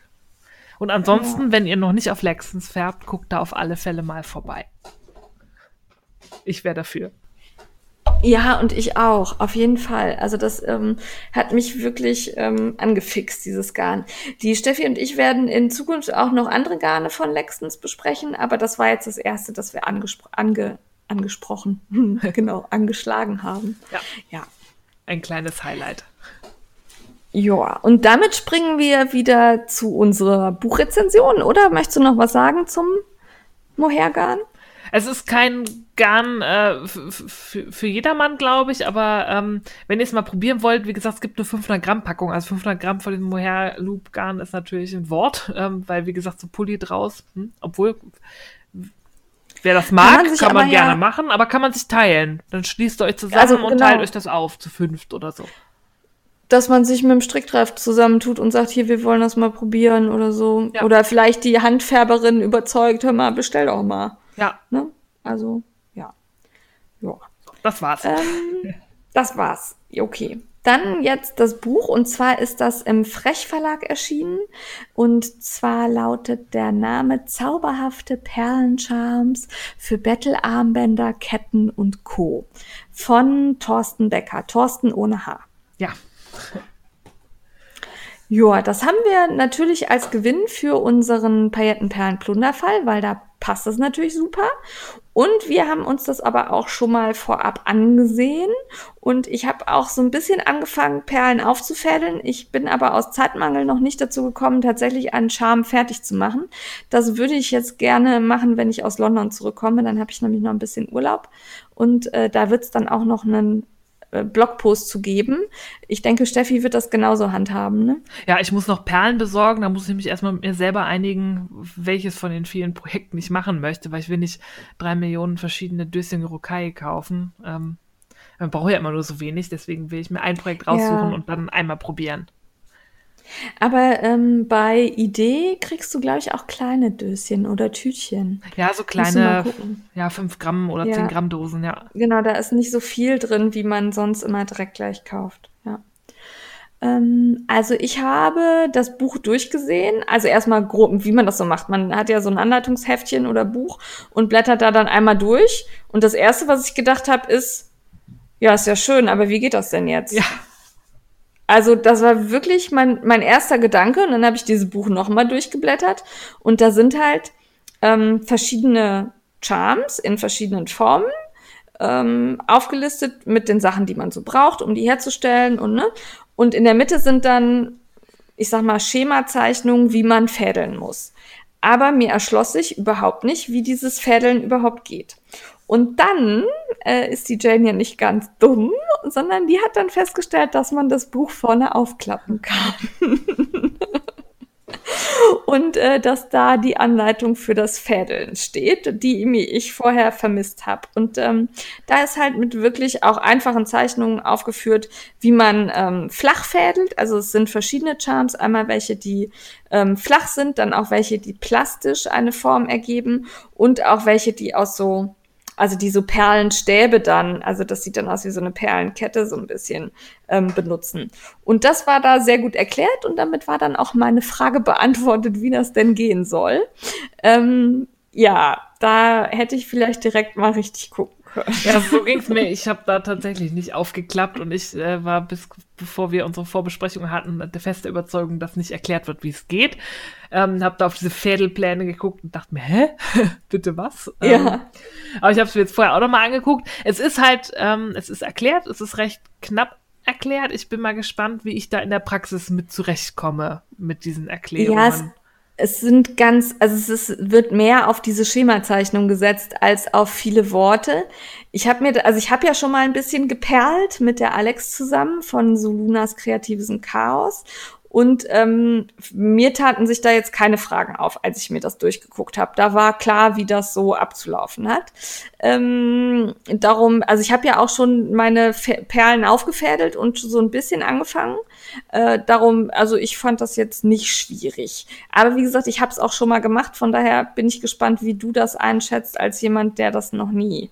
Ja, du hattest ja dann auch fachkundige Anleitungen dazu. Ich muss mal gucken, ähm, ob ich mit dem Buch, ich werde es erstmal, ich werde es jetzt auch nicht googeln und mir auf YouTube schon mal Sachen angucken, sondern ich gehe da wirklich, ähm, sobald ich meine Perlen habe, da mal total blank dran, als jemand, der das wirklich noch nie gemacht hat. Und erst wenn ich dann ja. nicht zurechtkomme, ähm, gucke ich auf YouTube. Da bin ich, also ich bin wirklich gespannt. Aber für mich war es eigentlich ausreichend und ähm, die, dieser Thorsten Becker, ich kenne den tatsächlich nicht, auch nicht als YouTuber, Anleitungsschreiber oder, oder ähnliches. Keine Ahnung, ob der eine Homepage hat oder nicht. Ähm, auf jeden Fall habe ich dann festgestellt, dass ich dessen Sprache sehr gut verstehe. Also der drückt sich sehr kurz aus, aber sehr präzise. Das fand ich gut. Ja. Ich bin aber auch kein Freund von diesen ellenlangen Anleitungen. Also ich mag das, wenn jemand es schafft, sich auf den Punkt auszudrücken. Ich bin gerade nicht sicher, in dem Prolog stand da nicht irgendwas von seiner Homepage? Ah, das habe ich nicht mehr im Kopf. Aber gucken wir nach, wenn er eine hat, verlinken wir das in den Show Notes. Packen wir in die Show Notes, genau. Ja. Welche möchtest du denn machen? Es gibt so viele. Es gibt ganz am Anfang ähm, so einen Froschkönig, der hat eine ähm, goldene ja. Krone auf und eine goldene Perle in der Hand. Den finde ich sehr zauberhaft. Der sieht auch aus wie ein Frosch. Also ich muss sagen, dass mir nicht alle von diesen Charms so wirklich gut gefallen, weil ich finde, manche sehen nicht so aus wie das, was sie darstellen sollen. Es gibt so ein Flamingo, ich weiß nicht, der sieht aus wie ein ja. Regenschirm mit Beinen. also, also der Flamingo wäre auch mein ja. Negativbeispiel ja. gewesen. So, so, ein Zombie oder so. Ähm, es ist nicht alles so hundertprozentig gelungen, aber es gibt sehr viele schöne Sachen. Es gibt zum Beispiel auch so ein Einhorn, das hat so eine Puschelmähne, die man, glaube ich, aus Nylonschnur dann irgendwie macht.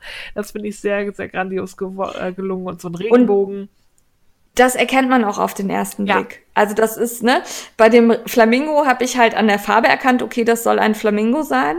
Aber ähm, das Einhorn war so ein Blick und ich dachte, oh, will ich haben. Und das Faultier, es gibt auch so ein Faultier, das hängt ja. dann auch so, das so da rum. Das ist oh, das cool. Faultier ist richtig klasse.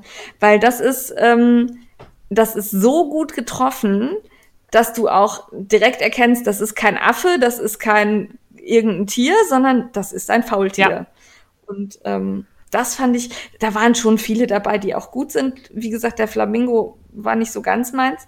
Ich habe mir äh, notiert, dass ich auf jeden Fall machen möchte, das Faultier, das Einhorn, den Regenbogen äh, und die Let's Party ähm, Sachen, weil ich die ganz süß finde als ähm, Anhänger für Geschenke.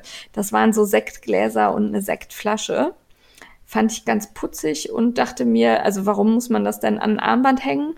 Das kann man doch auch an ein Geschenk dran basteln oder ähm, ne, so. Oder so Glasanhänger machen als Markieren für Partys, wem welches Glas gehört. Ah, ja, das ist auch eine gute Idee. Ja, sowas. Oder eben Maschenmarkierer. Also ähm, ich glaube, das Faultier wird etwas groß ja. für einen Maschenmarkierer. Aber ähm, da waren zum Beispiel Buchstaben, die man daraus formen kann. Ja, oder da so würde ich mir gern ja. Frickelcast-Buchstaben. Ja, yeah. für mich natürlich. Äh, ja, lass mich kurz überlegen. Nein. ja. Ähm, also die haben mir gut gefallen. Und äh, was ich auch gut fand am Ende, wieder auf dem Klappdeckel, das habe ich aber direkt am Anfang gesehen, ähm, findet sich so eine, ja, ich sag mal, Materialerklärung. Also da ist ein Bild, da sieht man alles Material, was man so benötigen könnte. Nylonfaden, Draht, Rockheils, ähm, eine Nadel, also wirklich alles, was man so braucht und dann kurz erklärt, wo man das kriegt und ähm, ja, ja, worauf man achten sollte. Ja, es ist sehr kompakt. Ähm, keine großen Erklärungen, aber wie gesagt, ich teste für euch aus, äh, ob man als Anfänger mit zurechtkommt. Und da sind wirklich niedliche Sachen drin. Und ihr habt ja die ja. Chance, das dann auch beim Paillettenperlenplunder-Fall zu gewinnen, wenn ihr den richtigen Hashtags ja. mit zwei L benutzt. genau. Ähm, ich finde die Fotos sehr gut. Also man erkennt die Charms tatsächlich auch in Gänze. Also die sind nicht irgendwie abgeschnitten oder werden durch irgendwas verdeckt. Äh, fand ich immer wichtig, weil ich halt bei vielen Handarbeitsbüchern bin ich halt immer so ein bisschen genervt, wenn man dann das, was man eigentlich basteln sollte, nicht sieht, weil da ein Blumentopf vorsteht oder das Licht blöd fällt. Ähm, das war hier gut getroffen. Ja, das fand ich auch. Man konnte alles Wichtige immer sehen. Ja, und ich finde auch eigentlich ganz gut, dass man diese Schemazeichnungen in die Mitte gepackt hat, weil man so dann, ähm, also wirklich die Schemazeichnung nachher, du brauchst ja während du fädelst dann nur noch diese Schemazeichnung und ähm, muss nicht immer hin und her blättern oder ähnliches, sondern das reicht mir aus. Ja, ja. das stimmt. Ja, ich glaube. Also wenn ihr gerne Perlen wollt. Ja, für jemand, der das ausprobieren möchte, ist glaube ich auch keine große Investition. Ist auch ein recht äh, schlankes Buch. Kann man sich das mal gönnen oder es bei uns gewinnen. Ja, und äh, es sind auch immer die Schwierigkeitsgrade angegeben. Also äh, ich glaube, das Faultier war schon relativ ähm, anspruchsvoll da äh, steht dann auch immer dabei, ob das jetzt Anfänger geeignet ist oder eher nicht. Fand ich gut. Ich auch. Ist mal auf was anderes. Frickler Daumen hoch, einmal für Lextenjans und einmal für die Perlencharms. Jawohl. Ja. Dann sind wir beim Entertainment. Ja, berichte doch mal, Steffi, was hast du geguckt und gehört? Also ich bin ja bekennende irgendwie komische Sachenguckerin und ich habe mich sehr gefreut, dass es auf Netflix jetzt eine Staffel der Doomsday Preppers zu gucken gibt. Ich habe das auch auf der Liste. Ich habe das gerade gelesen und habe mich so gefreut. Ähm, ich weiß nicht, ob jeder weiß, was Prepper sind. Das sind ähm, Leute, die kommen, ich glaube, das ist auch so eine Bewegung, die kommt aus den USA, wie fast alles irgendwie verrückt aus den USA kommt. Die bereiten sich intensiv ähm, darauf auf Katastrophen vor und ähm, machen das auf unterschiedliche Weise, je nachdem, auf welche Katastrophe sie sich vorbereiten. Also die legen sich in der Regel ähm, riesige Nahrungs- und Getränkevorräte an. Also ich komme mal so ein bisschen aus dem Bereich Krisenkatastrophen. Es ist schon sinnvoll, äh, Vorrat zu Hause zu haben, der einen irgendwie 10 bis 14 Tage trägt, aber Prepper, Preppen, also Prep wie vorbereiten, Preparation, Preppen für Jahre. Ähm, Hast du jetzt gesagt, du kommst aus dem Bereich Katastrophen? Du bist eine Katastrophe. Ich bin eine Katastrophe. Ja, ich habe auch selber Getränke für drei Tage, glaube ich, für zu Hause. Ich bin selber nicht sehr gut gepreppt, ähm, aber Prepper schon. Und das, diese Doomsday Prepper, das ist nochmal eine Stufe schärfer, weil ähm, okay. das ist total witzig. Also sie haben da auch wieder Freaks ausgegraben für die Serie. Das wird dann ähm, in einer Folge immer ein bis zwei Prepper-Familien sind das meistens vorgestellt und hinterher dann noch von einem Experten bewertet, ähm, wie gut oh. ihr Prepping ist ähm, und was sie noch verbessern können.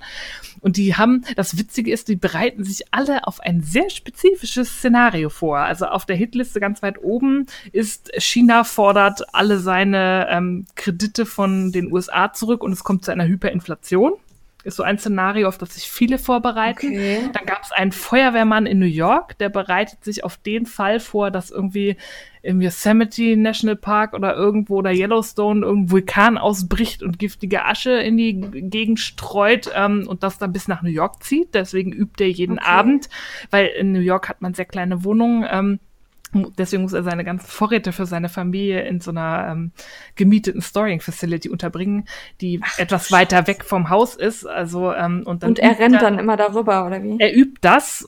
Er hat nämlich, er muss ja dann Atemluft haben, weil es ist ja giftig draußen. Das heißt, die dichten die Fenster ab und er kriecht dann da ganz schwierig da irgendwie aus der Wohnung raus über die Feuerleiter, während seine Frau hinter ihm wieder die Folie vors Fenster klebt und er hat dann so ein Atemgerät und testet dann innerhalb von 45 Minuten zur Storing Facility Vorräte schnappen und und wieder zurück, ohne dass er stirbt im, im äh, Extremfall, weil ja, weil ihm die Luft ausgeht. Und das sind halt irgendwie nur irgendwie, es gab eine Luxusprepperin, die sich sagte, auch in ja. einer Katastrophe ist das kein Grund, schlecht zu essen. Die kocht halt ein, aber Gourmet essen, dass sie für drei okay. Jahre da irgendwie einweckt. Ähm, und es gibt einen Trucker, der irgendwie mit seiner schwerkranken Frau durch die Gegend fährt und alles in seinen Truck auspacken muss irgendwie an Vorräten und die üben dann natürlich immer mit Knarren und sie sparen sich auch Medikamente an, indem die schwerkranke Frau einfach ein, zwei Mal im Monat die Medikamente nicht nimmt, sondern aufhebt, damit sie im Fall, wenn alles zusammenbricht, dann auch was hat. Also noch ein Medikament hat. Ja, okay. total abgefahren. Und es war aber ein Fall, der hat mich ziemlich berührt. Das war, ich weiß gar nicht, ob der Amerikaner war oder Kanadier, weil die machen das auch. Das war ein sehr alter Mann, ähm, der auch irgendwie dachte, es kommt Atomkrieg oder schmutzige Bombe, jedenfalls ja. alles verheert. Und der baut eine, eine Art Arche. Er nennt es Ark 2 ähm, weil er so viel wie möglich jungen Leuten das Überleben sichern möchte, damit die die Zivilisation neu aufbauen können. Das heißt, er steckt sein ganzes Geld und seine ganze Arbeit da rein, irgendwie die Menschheit zu, zu, retten, uns zu erhalten. Ja. Und dann hat er halt nur eine begrenzte Kapazität in seinem Bunker und hat dann aber sehr viel Geld investiert, um zumindest mobile Geigerzähler noch anzuschaffen, die er Leuten, die dann nicht mehr in den Bunker können, weil er voll ist, in die Hand drücken kann, zusammen mit einem kleinen Survival-Kit, ähm, dass die eine bessere Chance haben. Also das fand ich sehr berührend irgendwie von, von der Art der Denkweise ja. weil die anderen sind alle so mein Haus hier, ich habe hier 30 Wummen, um meine Vorräte zu verteidigen und ähm, er hat an die Menschheit gedacht, aber es, es sind alles, es sind Freaks. Und ich gucke okay. sowas gerne. Also ich möchte kurz erwähnen, also wir haben auch, glaube ich, nur Getränke für drei Tage, aber wir sind seit kurzem im Besitz eines Stromgenerators, falls der Strom ja, ausfällt. Ja, es ist ja auch durchaus sinnvoll. Ich habe äh, hab dem Mann da irgendwie ewig in den Ohren gelegen, dass ich sowas haben will, weil Strom weg ist für mich das absolute, geht noch nicht mal mehr der Kühlschrank, alles ja. kaputt, alles, ne? Und äh, jetzt haben wir einen Stromgenerator. Sehr löblich, aber in Prepper-Kreisen ist das nix. Also das ist. Ja, das war eine Frau, die musste heimlich preppen, weil ihr Mann das nicht mag. Die hat irgendwie jede Fuge in ihrem Haus irgendwie genutzt, um da irgendwie Trockennahrung reinzuschieben. Irgendwie jeder Spalt. Tischplatten wurden von unten beklebt und so. Also ich stehe auf ja, aber so Freaks. Wenn sie doch, wenn sie doch dann da im, im Fernsehen dann war, dann ja, ist das nicht mehr gar, ja, oder? ich weiß auch nicht. Vielleicht guckt er kein Fernsehen. Aber ähm, ich habe mich göttlich amüsiert und hoffe, dass sie noch mehr Staffeln zeigen. Vor allem, weil diese Expertenbewertung danach immer, dass die nehmen das so ernst. Sagt der Motto, ja, du hast ja. viele Lebensmittel, aber du musst auch dran denken, wenn dein Haus dann überfallen wird von anderen Hungrigen, brauchst du auf alle Fälle noch einen zweiten sicheren Platz, wo du auch noch Lebensmittel hast, wo du dann im Notfall hingehen kannst, um dann noch was zu essen. Okay. Also ich habe die Vorschau gesehen und fand das herrlich und habe gedacht, auch vielleicht kann ich mir da für meine Panikängste vor dem Doomsday noch ein bisschen was abgucken. Äh, aber, oder vielleicht fange ich einfach mal an, ein bisschen mehr essen als für drei Tage hier zu bunkern. Mal gucken. Also ich werde mir das auf jeden Fall auch noch angucken. Ja, also wer so auf Freaks steht, ähm, ist damit gut beraten. Gibt's auf Netflix. Ähm, ich habe mich köstlich ja. amüsiert. Ähm, und dann habe ich noch eine Podcast-Empfehlung, äh, leider wieder nur auf Englisch, weil ihr wisst ja, ich höre fast nur englische Podcasts. Und zwar ist das Criminal, heißt es ein Podcast. Ähm, der ist immer so 20, 30 Minuten lang, nicht zu lange. Ähm, die befassen sich immer mit Geschichten von Menschen und es geht in irgendeiner Form um Verbrechen. Aber es geht nicht immer um Mord und Totschlag. Es gibt auch, gab einen Fall, wo jemand an einer, ähm, wer ist es, Raststätte auf dem Highway einen Tiger gehalten hat. Und da gab es uh. einen riesen Bohai drum, darf der das, wie lebt der Tiger da und so. Also es sind auch so Geschichten, die sie erzählen, sind immer wahre Geschichten und, und halt auch Geschichten, die relativ aktuell sind, sodass sie die Beteiligten noch interviewen können. Außer irgendwie so ein, zwei historische Fälle, die sie dazwischen hatten. Oder auch, was ich sehr gruselig fand, hatten sie Leute gefunden, bei denen in den Wohnungen noch andere Leute gewohnt haben, ohne dass sie es gemerkt haben. So irgendwie auf dem Dachboden was? oder so. Was, wo das dann total spät rausgekommen ist, wo es dann auch so war, eine Frau, die hat sich auch einen Hund gekauft, aber der hat auch nicht angeschlagen, weil immer, wenn sie arbeiten war, muss der Typ, der auf dem Dachboden gewohnt hat, in die Wohnung gekommen sein, hat den Hund an sich gewöhnt, dass der Hund dachte, ach cool, da ist das Herrchen vom Dachboden wieder irgendwie. Ähm, und da haben wir immer nur so kleine Hinweise ähm, gehabt, dass mal was anders lag oder so, aber über Monate nicht gemerkt, dass da jemand auf dem Dachboden Ich äh, muss mal wohnte. kurz zum Dachboden. ja, so ähm, also, nee, echt jetzt. Boah, nee.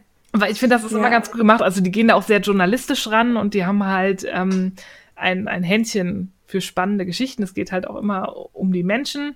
Und die haben jetzt auch so einen Spin-off, den habe ich aber noch nicht reingehört, der heißt ähm, Love. da geht es dann um Geschichten, wo Liebe eine Rolle spielt, also als Kontrastprogramm zum Criminal. Aber ähm, okay. wer so Geschichten mag, ähm, ist da gut beraten. Das heißt, man spricht da dann auch wirklich so interviewmäßig mit den Beteiligten und den Polizisten, oder? Ja, also je nachdem, nicht? ob überhaupt Polizisten involviert waren. Manchmal geht's direkt um Fahnder, die irgendeinen Kriminalfall gelöst haben. Oder einmal war es auch eine Angehörige von irgendwie drei Männern, die relativ spektakulär vor 30 Jahren aus dem Knast ausgebrochen sind, aber ähm, weil sie immer noch auf ah, der Flucht okay. sind, keinen Kontakt zur Familie haben und so. Also es sind immer unterschiedliche Aspekte. Also es ist nicht immer nur so, äh, Bums, äh, jemand tot gemacht und ich bin der Ermittler und habe dann rausgefunden, wer es war, sondern es sind interessante und oft auch menschliche Aspekte. Ja. Was ich sehr spannend finde. Das mag ich ja sehr, weil ich halt dieses, es gibt so tausend Krimis, ich habe wen umgebracht und jetzt geht's darum, wer es war, ne? Und ähm, wenn man dann in die Realität guckt, da habe ich ja so ein bisschen Einblick. Ja, so ein ähm, bisschen. Ja, bisschen. Ähm, dann ist dieses, ich habe wen umgebracht, ja doch eher der seltenste Fall der tatsächlichen Kriminalität. Ja, gibt's auch, gibt's auch oft und macht auch viel Arbeit, aber ähm, es gibt halt ganz viele Aspekte und das finde ich dann schön, wenn das so dargestellt wird. Das äh, gefällt mir. Das mit dem Tiger fände ich ja. spannend. Ja, also die haben wirklich ein Händchen, da sich auch spannende Geschichten. Also es ist nicht so stumpf ähm, wie so ein Krimi, nur halt in echt, ähm, wie man sich das vom Titel vielleicht vorstellt. Von dem her ja. höre ich das sehr gerne. Kann ich verstehen. Ja, dann sind wir bei mir. Ich habe äh, tu wieder was für die Weiterbildung diesmal in unserem Podcast. Ich habe nämlich Dokus geguckt auf Netflix. Also irgendwie seit ich Netflix habe, ist Amazon so ein bisschen äh, liegt das brach. Da müsste ich mal weiter gucken, aber ich finde die Dokus bei Netflix einfach super. Ja. Die, ähm, also die kann ich super gut und super viele hintereinander auch immer gucken. Ähm, diesmal habe ich äh, die Trump-Doku geguckt. Jetzt weiß ich gerade nicht mehr genau, wie die heißt. Ähm, ich auch nicht, ich habe die auch geguckt. Einfach nur Trump, ne? Ja, und dann ich glaube also noch irgendein Untertitel noch, aber keine Ahnung. Ja, kommt als Link in die Shownotes. Äh, und zwar geht es darum, dass man halt das Leben von Donald Trump äh, unserem Präsidenten der Vereinigten Staaten beleuchtet. Und zwar so, ich sag mal, ja, Kindheit jetzt nicht unbedingt, aber so die erste Zeit als er anfängt, ähm, ja, er, erstmal für seinen Vater zu arbeiten und dann auch weitere Dinge zu tun. Und ich fand das, äh, also ich bin aus meiner Sicht nicht von Trump überzeugt. Ich finde, der gehört da nicht hin, wo er sitzt. Ich finde seine Meinung schrecklich und bin einfach nur schockiert, wie so ein Mensch dort landen konnte. Und äh, das Gucken dieser Doku hat mich mir sehr viele Dinge klar gemacht. Zum einen, dass der sehr strukturiert und sehr überlegt an diese Geschichte Präsidentschaftswahl herangegangen ist. Und äh, dass das ja, was mir tatsächlich auch nicht so bewusst war, gar nicht sein erster Versuch war, da äh, einen Fuß in die Tür zu kriegen. Ähm, das hatte ich tatsächlich nicht so auf dem Schirm, muss ich zugeben. Und ähm, dann fand ich das sehr spannend, dass man Gespräche auch mit Menschen geführt hat, die seine Entwicklung verfolgt haben. Ja. Also da war zum Beispiel die Architektin vom Trump Tower, das war ja eine Frau, die dieses Ding für ihn ähm, ja gebaut hat, sag ich mal. Was mich schon verwundert hat, weil seine Meinung zu Frauen ja, ähm, ja, ich sag mal, keine besonders positive ist. Und äh, die hat halt sehr, also erstmal war die sehr begeistert von ihm zu Beginn und das wurde dann wohl immer weniger. Also, und das merkt man in diesem Interview auch. Also, dass sie sagt, der, also sie sagt es nicht, aber man kann das so zwischen den Zeilen lesen, der ist wahnsinnig. Ja. Und äh, da ist sie sehr überzeugt von mittlerweile und sagt aber am Anfang auch, sie fand ihn attraktiv, sie fand ihn charmant, sie fand ihn beeindruckend, er war ein toller Arbeitgeber, er hat ihr geschmeichelt und ähm, sobald aber jemand daherkommt, der eben erfolgreicher ist als er oder ähm, auch einfach äh, die Dinge besser managt als er, äh, dann wird der ganz komisch. Und äh, das hat nicht nur sie so geschildert, sondern auch ganz viele andere Menschen, die da zu Wort kommen. Und ich fand das aber dennoch eine sehr sachliche Doku. Also das war jetzt nicht, äh, kommen wir bashen Trump, sondern das war schon ähm, also man hat da durchaus auch seine positiven Dinge aufgezählt und gezeigt. Und die hat er ja durchaus. Also er hat zum Beispiel ein unheimlich gutes Verhältnis zu seinen Kindern, die er ja auch fördert und fordert. Und äh, wenn man sich die Karriere von Ivanka anguckt, da könnte man sagen, okay, das ist einfach ein hübsches Blondchen, die äh, da sitzt, wo sie sitzt, weil Papa das ist. Aber die ist durchaus nicht dumm und nee. äh, die machen das schon sehr geschickt alles das fand ich sehr beeindruckend und hat mm, bei mir so ein bisschen auch den Blickwinkel verändert. Also ich bin sicherlich dadurch kein Trump-Fan geworden, im Gegenteil, aber es hat so manche Dinge erklärt. Ja, also ich fand es vor allem sehr schockierend, nochmal so geballt vor Augen zu führen äh, bekommen, dass der äh, auch er gilt ja als großer Geschäftsmann, dass er ja. nichts geschissen bekommen Nein. hat und diesen Ruf eigentlich nur ja. durch diese blöde äh, Apprentice-Serie bekommen hat. Ja. Aber jeder denkt heute, dass Trump ein brillanter Geschäftsmann ist. Das fand ich nochmal schön, so geballt über die einzelnen Folgen, so und da wieder musste Papa wieder Geld geben und hier und da ja. musste immer den Arsch er wird bekommen. Eigentlich er wird eigentlich immer von wem anderen gerettet, sei es von seiner Frau, seiner Ex-Frau, seiner Mutter, seinem Vater, der wieder Geld dazu schießt, oder irgendwelche Anwälte, die dann seinen Vater in seine Casinos schickt, um da ähm, Chips über in Millionenbeträgen zu kaufen und gar nicht zu spielen. Ja. Einfach um wieder die Casinos rote Zahlen, äh, schwarze Zahlen schreiben zu lassen. Das fand ich, ähm, ja, ja. Und äh, auch manche Äußerungen von ihm damals schon, äh, ja, weiß ich nicht, ob jemand, der so gänzlich ähm, überlegt und klug handelt, solche Dinge von sich selbst behaupten würde. Ja. ja. Mhm. Also war sehr sehenswert, fand ich gut, äh, konnte man auch gut folgen, auch wenn man da nicht so im Thema drin ist, da wird viel erklärt und zwischendurch auch ähm, eingespielt und es gibt halt unfassbar viel Filmmaterial, also da wurde jetzt nichts nachgestellt oder so, sondern ähm, das waren alles damals Ausschnitte. Ja. Und ähm, ja, kann ich empfehlen, ruhig mal angucken. Ist, ich glaube, sechs Folgen hatte die Staffel. Ja, es war nicht so lang. Ja, ja ich meine sechs Folgen, ja. Und weil ich dann einmal dabei war, ähm, habe ich dann noch die Doku über Iris Apfel geguckt.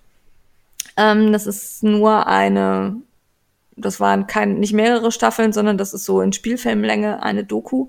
Und Iris Apfel ist halt äh, Stilikone und Designerin und die verkauft Antiquitäten und alles mögliche andere.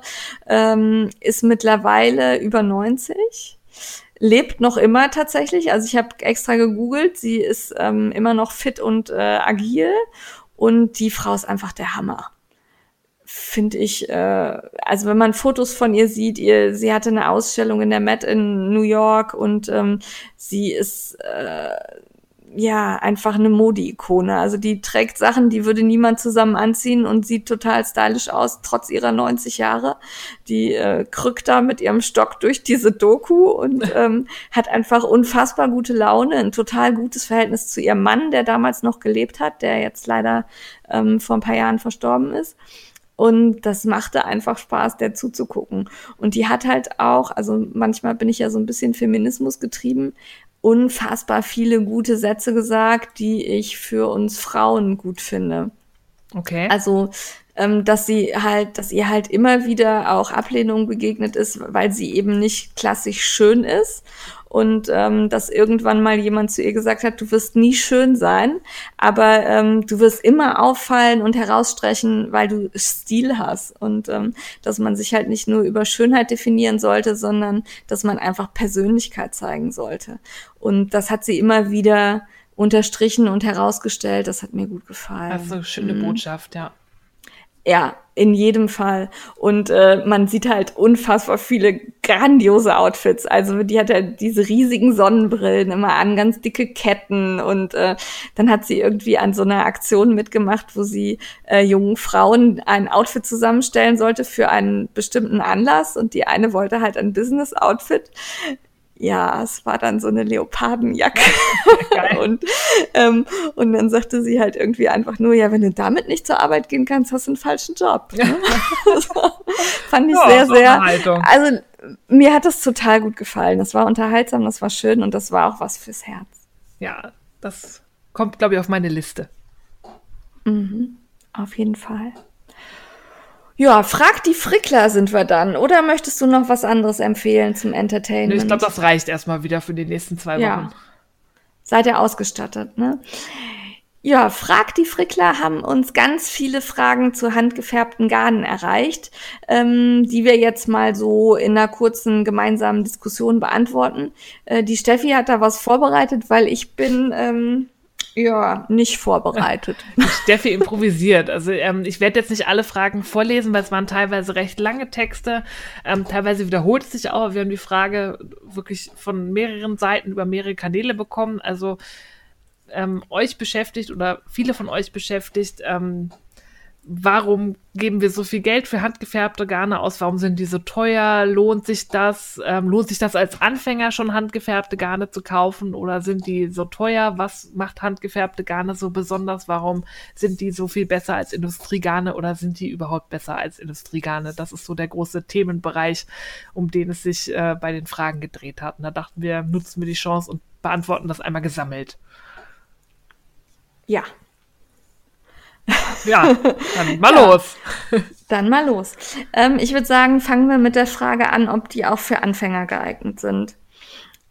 Weil ich finde, das ist so der Kernpunkt. In, von da aus kann man so auch in die anderen Richtungen argumentieren. Und ich finde sowieso immer in jedem Fall, wenn du etwas anfängst zu tun, dann solltest du das bereits mit gutem Handwerkszeug tun. Weil gerade wenn du etwas nicht gut kannst, ist es wichtig, dass das Material, mit dem du arbeitest, dir deine Arbeit erleichtert. Ja, so sehe ich das auch. Also es gibt, glaube ich, äh, ich bin so ein Typ, ich bin bei schlechtem Material. Ich habe äh, einmal als Jugendliche probiert zu stricken mit Mamas alten Nadeln, irgendwie, die sie seit den 70er Jahren irgendwie hat, diese stumpfen, wo das Seil immer in ja. dem Kringel bleibt, weil es so steif ist. Ich habe es überhaupt nicht hinbekommen und war total frustriert, weil Nadeln irgendwie viel zu stumpf und so und habe dann jahrelang keine Stricknadeln mehr angefasst. Ähm, das ist einfach zu schade. Schlechtes Material kann einem sehr früh die Freude an etwas nehmen. Wobei es nicht heißt, dass Industriegarn schlechtes Garn ist und man sich deswegen handgefärbtes Garn kaufen muss um gutes Nein. Material zu haben. Das nicht. Das ist Nein, gar nicht, das wollte äh, ich. der Graben ist nicht gutes Garn handgefärbt, schlechtes Garn Industriewolle. Also überhaupt nicht. Nee, das wollte ich damit auch nicht sagen. Aber ähm, es gibt auch durchaus erschwingliches handgefärbtes Garn. Und ähm, ich bin halt ein großer Fan von handgefärbten Sachen. Zum einen, weil es häufig Unikate sind. Also selbst wenn das noch andere Leute kaufen, sieht das häufig dann ein bisschen anders aus, eben weil es handgemacht ist.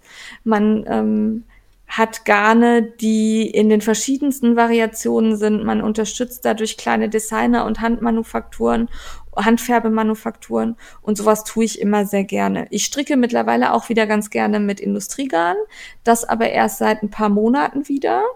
Und ähm, ich finde, da gibt es große Unterschiede. Also es gibt Industriegarn, das ebenfalls sehr, sehr teuer ist aufgrund der Zusammensetzung oder der Verarbeitung oder ähnlichem. Ähm, das dann auch eine schöne Qualität aufweist.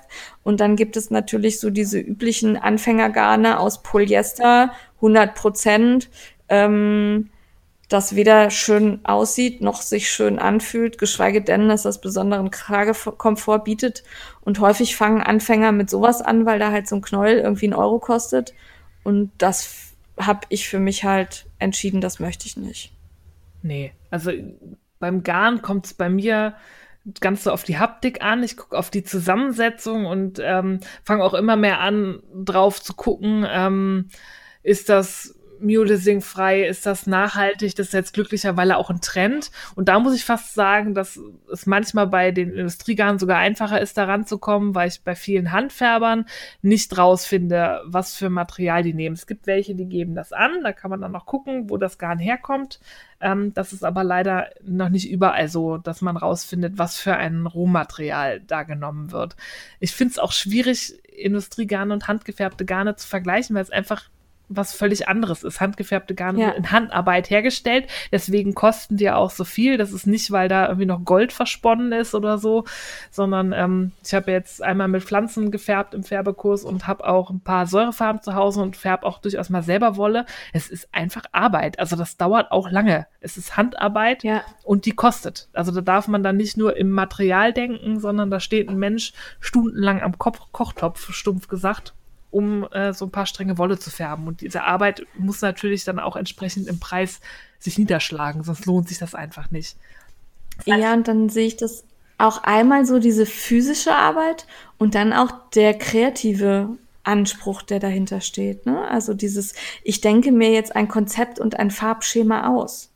Ja, obwohl man das natürlich bei Industriegarnen gibt es auch Designer, die dann gucken, was nehmen wir in die nächste Kollektion für Zusammensetzung, was ist Farbschema. Ja. Und ähm, ich stricke ja auch wieder zunehmend mit Industriegarnen. Ähm, weil wir da einfach jetzt auch so ein bisschen Zugang zu gefunden haben, auch über unsere Blogs und unseren Podcast und weil ich finde, dass es da mittlerweile sehr spannende Zusammensetzungen gibt. Ich habe das Gefühl, bei den Handfärbern, da ist dann gerade irgendwas Trend. Das war vor ein paar Jahren Jackseide, da haben alle Handfärber die Jackseide-Garn ja. ins Sortiment genommen und alle haben da drauf gefärbt. Und bei Industriegarn ähm, ist die, die Varianz größer. Da hat man auch mal so ein Kettgarn oder so oder gefachte Garne oder was weiß ich, die man im Handfärberbereich ist das, das Garnsortiment ein bisschen eingeschränkter für mein Empfinden. Vielleicht kenne ich auch noch nicht alles, vielleicht gibt es jemanden, der total coole Kettgarne äh, färbt oder so. Aber es ist auch logisch, die können halt auch nicht so viel Varianz vorhalten, weil die müssen da, da erstmal finanziell in Vorleistung gehen und die Rohware kaufen und dann färben und hoffen, dass es irgendwer kauft. Und dann hat man nicht 25 verschiedene Garnsorten auf Halde liegen. Deswegen findet man da häufig so fünf, sechs Dinger, die immer gehen. Merino hat jeder im Angebot noch ein Sockengarn und dann vielleicht noch irgendwas mit Kaschmir oder Seide drin.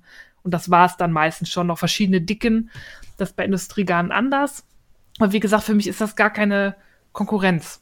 Das sind zwar völlig nee. unterschiedliche Sachen, die beide ihre Berechtigung haben für unterschiedliche Zwecke. Ansprüche und Zwecke, ja. Ähm, ich finde, der große Vorteil von handgefärbten Garnen ist halt auch, also noch nicht mal im Vergleich zu Industriegarnen, sondern einfach ein Vorteil, den ich empfinde, wenn ich handgefärbte Garne kaufe, dass ich einen ähm, direkten Kontakt zu dem Handfärber und Hersteller habe. Das ist so eine persönliche Verbindung irgendwie, weil ich weiß, ähm, weiß ich nicht, Samelin hat das gefärbt oder das kommt von Buttier Bay oder das hat die Kieler Wolle gemacht. Das ist ein persönlicher Bezug, den ich natürlich bei Lana Grossa nicht habe. Oder bei Ne, wer fällt mir jetzt gerade ein? Austermann oder so.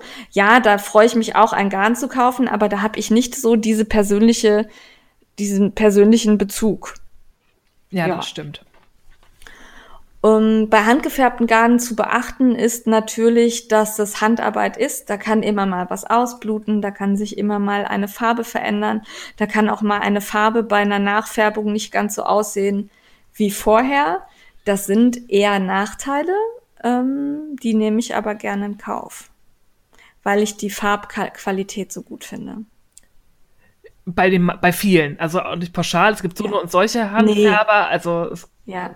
Man kriegt auch unheimlich also, schlechte handgefärbte Garne, wenn man das möchte. Also da ist auch ja. die Varianz dabei, wie es bei Industriegarn irgendwie ganz tolle und Sachen gibt, die ich persönlich nicht mit der Kneifzange anfassen würde, ist das bei handgefärbten Garn außer auch nicht so, dass jedes handgefärbte Garn jetzt irgendwie der leuchtende Turm der Qualität ist, sondern auch da gibt es große Unterschiede, wirklich große Unterschiede. Ja. Und die Unterschiede fangen ja da an, welches äh, Rohgarn nehme ich, welche Farbe nehme ich. Nehme ich, also ich habe letztens tatsächlich auf irgendeinem Flohmarkt stand eine Dame, die ihre mit Ostereierfarbe gefärbten Stränge verkauft hat. Ähm, ja, schön, aber ist halt nicht die Qualität, die ich meine, wenn ich von wirklich guten handgefärbten Garnen spreche. Ja, vor allem hält das auch nicht. Das wäscht sich ja, dann raus. Eben. Ja, eben. Also das ist dann äh, zweimal waschen und du hast ein graues Garn oder so. Ja.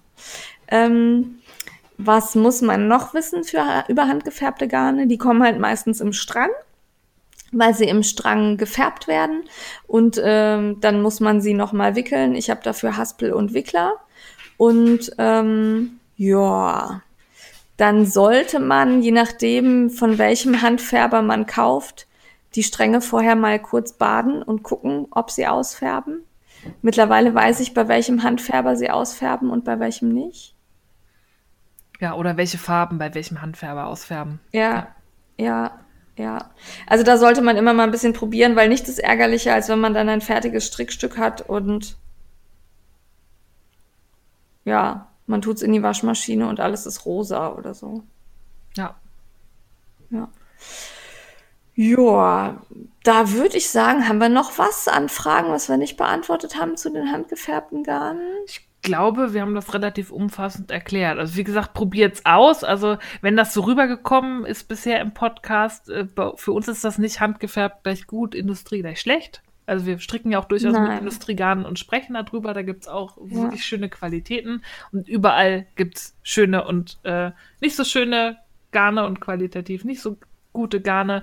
Ja. Ähm, uns gefällt die Farbvielfalt bei handgefärbten Garnen. Die haben halt ihren Preis. Ähm, das ist Handarbeit, der ist gerechtfertigt und traut euch ruhig ran. Nichts ist zu schade. Also ich wurde neulich auch gefragt, als ich mir die Socken aus Riga Silk gestrickt habe, ob das nicht zu schade ist für die Füße. Da habe ich geantwortet, für meine Füße ist nichts zu schade und auch für euren Hals, für euren Kopf, für nichts ist irgendwas zu schade, wenn ihr Freude habt, was zu verarbeiten. Ja, und wenn ihr natürlich dadurch nicht euch in Schulden stürzt. Genau, also ja, nehmt keinen Kredit auf, um euch Wolle zu kaufen. Ja. Nein, das sollte man nicht ja. tun. Ja. Wenn ihr noch Fragen zu dem Thema habt, könnt ihr uns die gerne stellen. Am besten über E-Mail an diefrickler.frickelcast.com. Da haben wir das schön gesammelt, aber geht natürlich auch über Facebook oder Instagram. Wir sind auf allen Kanälen erreichbar. Auch wenn wir nicht immer direkt antworten oder überhaupt antworten. Es kann auch sein, dass mal was untergeht, aber so Fragen, wir haben da so ein tolles System, das nennt sich Word-Dokument. da wird alles reinkopiert und da behalten wir die Übersicht. Hey, das ist eine super App. ja.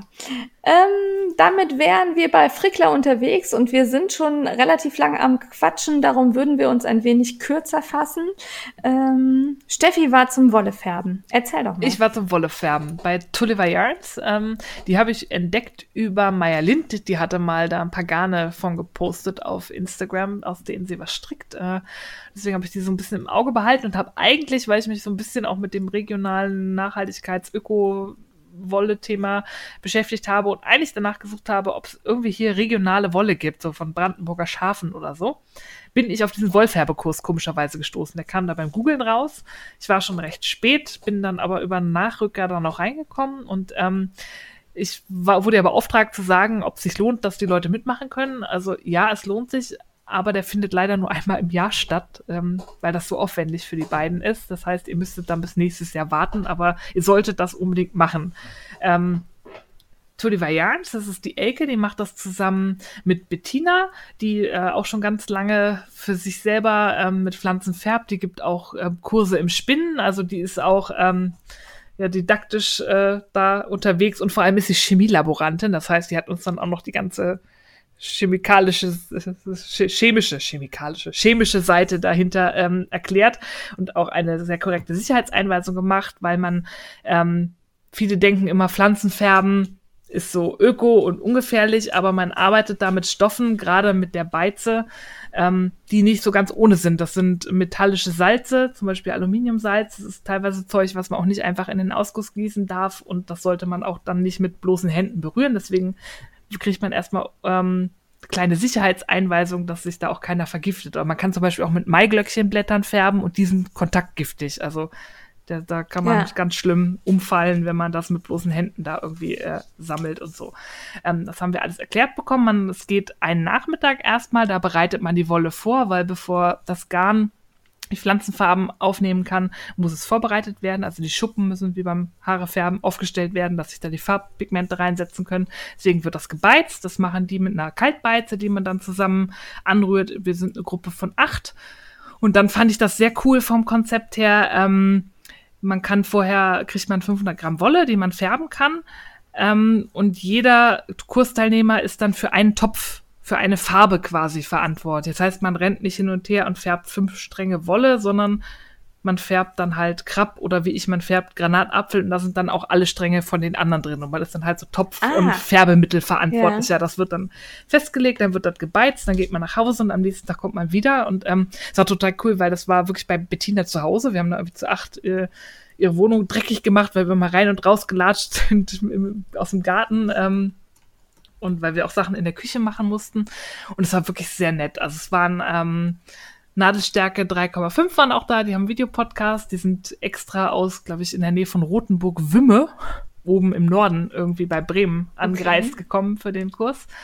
Ähm, und wir haben mit sieben Färbemitteln gefärbt. Ähm, Blauholz, Krabb, Goldrute, Cochineal. Das sind, ähm, das ist keine Pflanze, das sind Läuse. Und zwar schwangere Läuse auch noch, weil der Farbstoff ja. ist in den Eiern. Also nichts für Ihr Tierquäler. Ja. Das macht ein schönes Pink. Ähm, mit Stockrose. Mit, was ich sehr geil fand, was ich auf alle Fälle auch noch mal hier zu Hause machen will, was einfach ist, ist mit Möhrengrün. Also alle, die Kaninchen okay. haben, nicht verfüttern. Damit kann man wunderbar cool Wolle färben und mit Granatapfelschalen. Da hat wirklich die ähm, Betty den ganzen Winter über Granatäpfel gegessen und die Schalen aufgehoben, damit wir im Kurs dann genug hatten, um die Wolle zu färben. Und das ist wirklich cool. Also die haben so riesige Wecktöpfe, wo dann so sechs, sieben Stränge reinpassen und so zwei Stellen, so, so kleine Höckerchen mit Loch, die man über so einen Gasbrenner stellt, mit so einem riesigen Kessel drauf. So ein bisschen wie so bei. Ah, okay. Wie so eine Hexe stand man dann davor. Und dann betreut halt jeder einen Topf und es dauert halt, man braucht halt echt Geduld. Ähm, und dann haben wir da unsere Wolle gefärbt und es wird immer mal wieder, muss man was tun. Man war ja für seinen Topf verantwortlich und es war super vorbereitet. Jeder hatte so ein Blatt, was zu tun ist und wann und wo, wann man die Temperatur und wie lange, bei wie viel Grad was kochen muss. Und dazwischen gab es dann immer so Theorieeinheiten. Man kann ähm, Pflanzenfarben, indem man sogenannte Modifier. Das ist meistens auch was auf metallischer Basis. Ähm, zum Beispiel, wenn man Kupfer in Wasser und Essig einlegt und sich das so löst, dass das Wasser blau wird oder das mit Eisen macht und das in das Wasser, Färbewasser kippt, ändert sich die Farbe. Also ich war bei Granatapfel, der macht eigentlich so gelb-orange. Und wenn man da Eisenwasser reinkippt, wird das schlagartig schwarz. Total Was? krass. Also war wie Alchemie, wie, wie Zaubern. Also ich war sehr beeindruckt davon. Das hat total Spaß gemacht. Du warst also Harry Potter, ja. Ja. Ähm, okay. Leider macht Granatapfel nicht so eine schöne Farbe. Ich war im Nachhinein sehr enttäuscht. Ich hatte mich sehr auf Granatapfel gestürzt, eben wegen diesem Alchemie-Effekt, weil die das vorher erzählt hatten. Und der macht ja. irgendwie eher so komisches Braun. Aber ähm, zu meinen anderen Strängen passt das. Also ich habe in fast jeden Topf außer Blauholz, weil das habe ich zu Hause schon mal gefärbt, was reingeworfen. Ich habe mir da noch einen extra Strang gekauft, weil ähm, Elke von Tullevajans hatte noch ein paar vorgebeizte Stränge mit, wenn einem 500 Gramm nicht gereicht haben. Und habe ich mir sechs Stränge gefärbt und die sind wirklich total schön geworden und ich war beeindruckt, was für eine Leuchtkraft so natürliche Farben haben können. Ja. Da war wirklich, ähm, ich habe ja ein paar Bilder gepostet. Ja. War wirklich cool. Also der Kurs ist. Also ich fand, ja. fand vor allem das Bild, wo du da mehrere Stränge nebeneinander auf so einer Leine fotografiert hast. Ja. Oder auf so einem Stock. Das fand ich sehr cool. Ja. ja. Das waren alle, die wir da gefärbt hatten, aus allen Töpfen. Ja. Das war ah, okay. sehr beeindruckend. Ich durfte leider nur sechs mitnehmen. Ja, also ich fand das super organisiert. Also es war ein Heidenaufwand. Also das war auch eine Materialschlacht, weil man da beim Färbegut immer so viel Gewicht braucht wie Wolle. Also für 100 Gramm Wolle, 100 ja. Gramm Pflanze. Ähm, ich war erst ein bisschen am Anfang geschockt über den Preis, aber nachher muss ich sagen, das war super gerechtfertigt. Es hat 170 Euro gekostet für die zwei Tage, aber oh. es war halt komplett ja. alles drin. Und wir haben da auch ähm, diese Wecktöpfe. Wir haben zweimal die Sicherung rausgehauen bei ihrem Haus, weil das halt echt Strom gezogen okay. hat. Ähm, und die hat da wirklich ähm, ja ihr ganzes Haus für uns geöffnet. Und es hat super viel Spaß gemacht. Ich habe viel gelernt und vor allem jetzt Lust, das auch nochmal selber zu probieren. Aber ich muss halt gucken, weil diese Beizen, wie gesagt, nicht so ganz unproblematisch sind. Ich habe keinen Bock, irgendwas zum Sondermüll zu tragen, ähm, weil ich es nicht Ach im so, Abfluss ja. entsorgen darf, weil so Metalle ja. sind nicht so gut. Nee, das stimmt. Da muss ich mich nochmal mit ja, verschiedenen Bytes-Möglichkeiten auseinandersetzen, um irgendwas zu finden, was man dann für den Hausgebrauch auch machen kann. Ja, ich muss gestehen, ich habe das mit dem Beizen gelesen und habe ähm, dabei eher an Ledergerben gedacht und habe gedacht, ihr macht jetzt mit alle Pipi in den Nein. also das habt ihr nicht gemacht. Nein, ja? das haben wir nicht gemacht. Dann bin ich beruhigt. Das beruhigt mich ja. sehr. Aber ähm, ich kann es nur empfehlen und ich überlege fast, wenn es nächste Mal, äh, nächstes Jahr ist, wieder hinzugehen. Ja, aber hast du denn jetzt nicht einmal gelernt, wie es geht und? Ja, aber ich war ja nur an einem Topf. Also ich würde gerne noch mal Krab, so. ich würde gerne nächstes Mal Krab machen, weil das war sehr aufwendig, weil da musste man pH-Wert. Krab ist rot, ne? Krab ist rot und das, ähm, da ist es wirklich mhm. temperaturkritisch und es muss basisch sein. Das heißt, man muss ständig den pH-Wert messen und mit Pottasche dann das eher saure Berliner Wasser dann basisch machen und so. Also okay. war mit Chemie und so. Finde ich, äh, ich finde das total spannend. Das ist super Sowas spannend. Hätte ich auch gerne hier. Ja, das nächste Mal kommst du her, dann machen wir das nochmal zusammen. Ja, entweder so oder ich guck mal in Richtung Butcher Bay. Die färbt ja auch mit Pflanzenfarben. Stimmt. Also ich würde kommen. Ich komme auch mit. Ja. ähm, Finde ich spannend. Also ja. ich kann mir tatsächlich nicht vorstellen, hier bei mir nochmal äh, zu Hause Garn zu färben. Das war witzig, als wir zwei das gemacht haben. Aber ähm, ja, muss ich nicht nochmal haben. Aber woanders fände ich jetzt nicht schlecht. Ja, also kann ich nur empfehlen, wenn ihr das irgendwo bei euch in der Nähe habt oder ähm, der nächste Kurs nächstes Jahr von Tulliver Yarns ist, äh, schlag zu. Ja, sehr gut. Ja, ich hatte eben schon erzählt, dass ich ja, äh, also Frickler unterwegs alleine auf dem Wollfest war. Ich hatte Begleitung von der Maschenproben-Uschi Polly Esther Hoppenstedt und Jess Fisch und äh, habe da getroffen Hillas Wollgestrick und Wollmau und Katja Klee und ähm, hier von Charlotte das Wollschaf und es war wirklich schön. Wir waren bei der Heimatwolle am Stand und haben Schafe gestreichelt. Da waren also wirklich äh, in so kleinen Gattern äh, Schafe standen da rum und die wurden da auch vor Ort geschoren. Ähm, der ganze Markt ist natürlich erstmal auf Wolle ausgelegt, auch viel mit Filzen. Das ist, äh, ist mir letztes Mal nicht so aufgefallen, sondern die haben dann da wirklich, also auch nicht Strickfilzen, sondern dieses Nadelfilzen und ähm, tolle gefilzte Sachen haben sie gehabt. Fand ich gut. Dann gibt einen Kräutergarten, eine Führung durch den Kräutergarten. Äh, man konnte Tees probieren. Es gab auch so ein bisschen Feinkostmarkt. Da habe ich eben mein Mohnöl gezeigt, das ja inkognito bleiben soll. Und ähm, ja, was haben wir noch? Man kann in der Tuchfabrik eine Führung machen. Da gab es auch Kurse für Kinder. Da haben die so Filzbälle gefilzt. Also der Kurs fürs Kind dauert eine Stunde und kostet einen Euro. Äh, billiger kann man Kinder, glaube ich, nicht versorgt wissen. Ja. Fand ich sehr cool. Äh, ja, das war schön. Wir haben eine große Runde gedreht. Ich hatte leider nicht ganz so viel Zeit. Darum ähm, war ich nach anderthalb Stunden wieder weg. In den anderthalb Stunden habe ich nicht alles gesehen. Es war diesmal sehr groß und vor allen Dingen war es sehr heiß. Das ist also auf einer Freifläche von Wiesen rund um die Tuchfabrik herum und ähm, da hat die Sonne ordentlich geknallt. Also die armen Aussteller sind in ihren Zelten wirklich fast kaputt gegangen. Dabei hatte ich im Auto eigentlich, also die Temperatur war 23 Grad, das ging. Aber in der Sonne, ähm, ich habe gedacht, ich sterbe. Mir war so unfassbar warm. Ja, von daher war ich auch ganz froh, als ich dann wieder Richtung Heimat aufbrechen konnte. Aber es hat Spaß gemacht, es war sehr lecker und ähm, kann ich nur empfehlen, wenn man in der Nähe ist, wenn in Euskirchen der rheinische Wollmarkt ist, auf jeden Fall hinfahren. Ist auch was für Kinder. Da ist ein Spielplatz, die können Schafe streicheln. Ähm, da finden Veranstaltungen statt für Kids. Die Männer haben eine Bierbude. Für uns Frauen gab's Waffeln. Ähm, ja, super. Hinfahren. Ja. Ist nächstes Jahr wieder. Und damit sind wir ja dann auch beim Mitmachen. Ja, und dann bald beim Ende. Es tut uns so leid, wir sind jetzt über zwei Stunden. Ich hoffe, ihr seid noch dabei.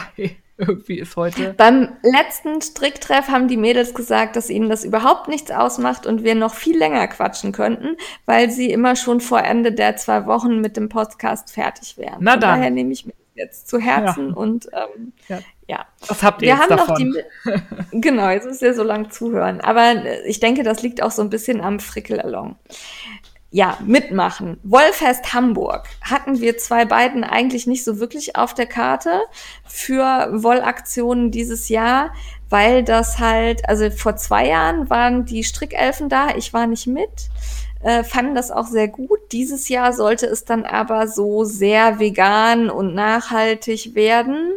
Davon ist man wieder so einen Schritt zurückgekommen und macht hat jetzt auch nicht vegane Garnhersteller zugelassen. Ich nehme an, sonst wäre es einfach auch sehr wenig geworden. Ja, das glaube ich auch.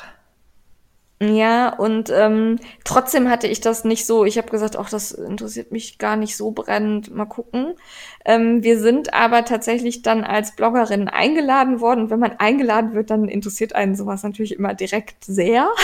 Ja, ich habe dann auch nach langem mal wieder in die Ausstellerliste geguckt und habe dann Ja, tatsächlich genau. Sachen gefunden, die mich sehr interessieren.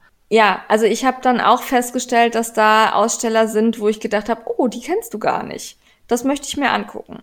Und äh, das wäre vorher an mir vorbeigegangen. Also von daher, wer das schon abgehakt hatte, als auch interessiert mich nicht ganz so brennend, guckt noch mal rein. Die Ausstellerliste ist gewachsen.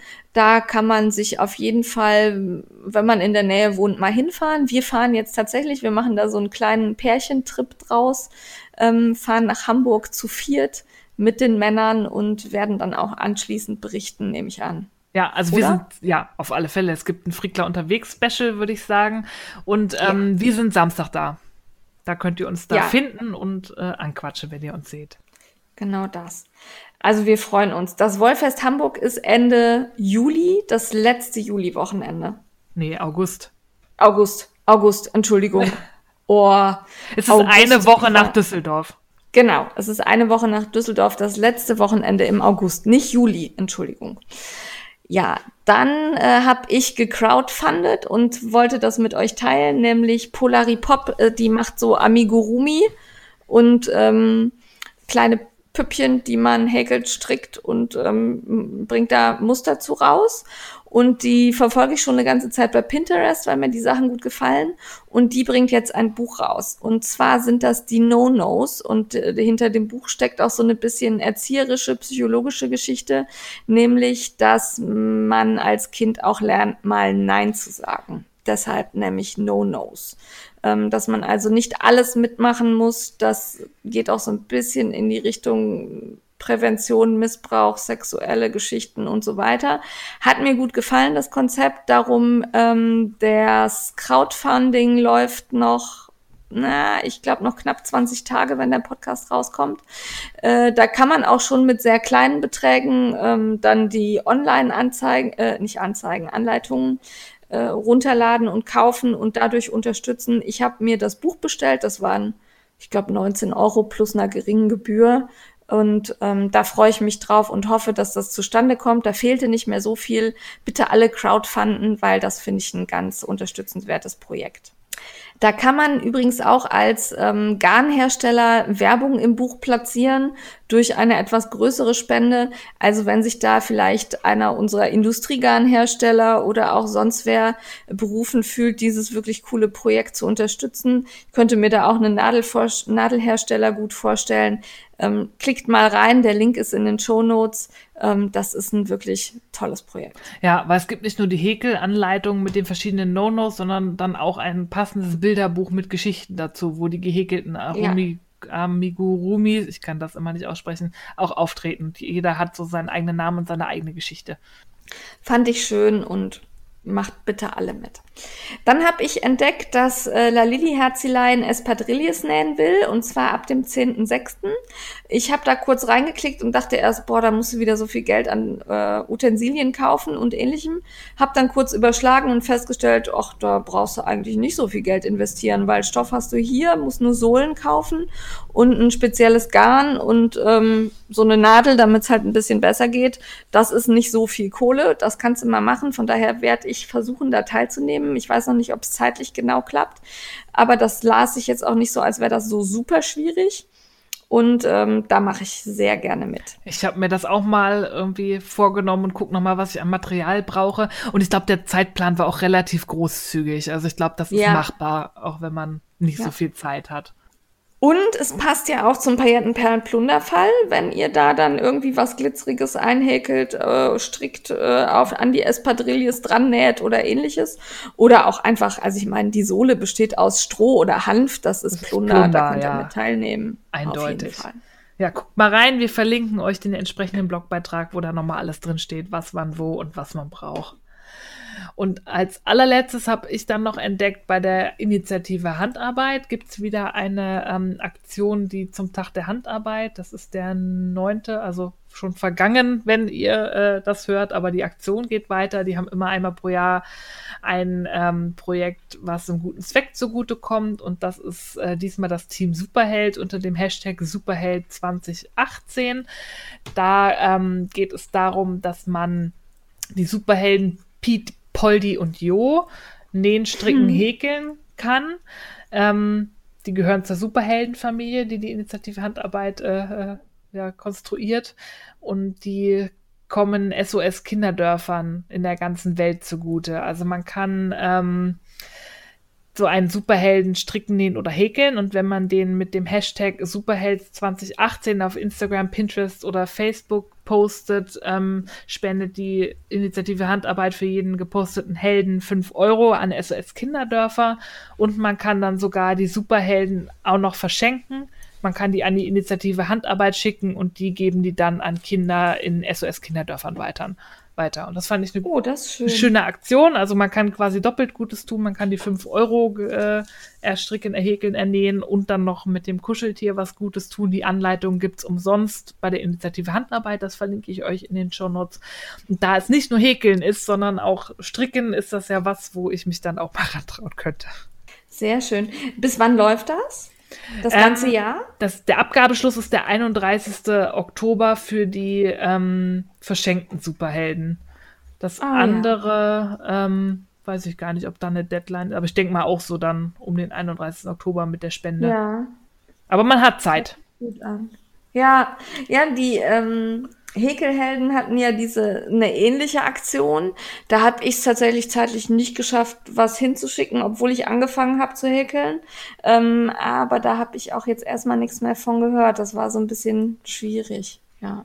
ja. Und daher lieber also nehmt zeitnah teil, damit ihr am Ende nicht zu sehr in Zeitdruck geraten. Ja, und was ich noch vergessen habe, wer nicht irgendwie auf einer dieser drei äh, Social-Media-Plattformen ist, kann auch eine E-Mail mit einem Bild, eine Initiative Handarbeit schicken und dann werden auch fünf Euro gespendet. Also auch Leute, die kein öffentliches Profil haben, können teilnehmen mit einer E-Mail, die sie schicken. Die E-Mail-Adresse steht im Beitrag, den ich euch verlinke. Sehr gut.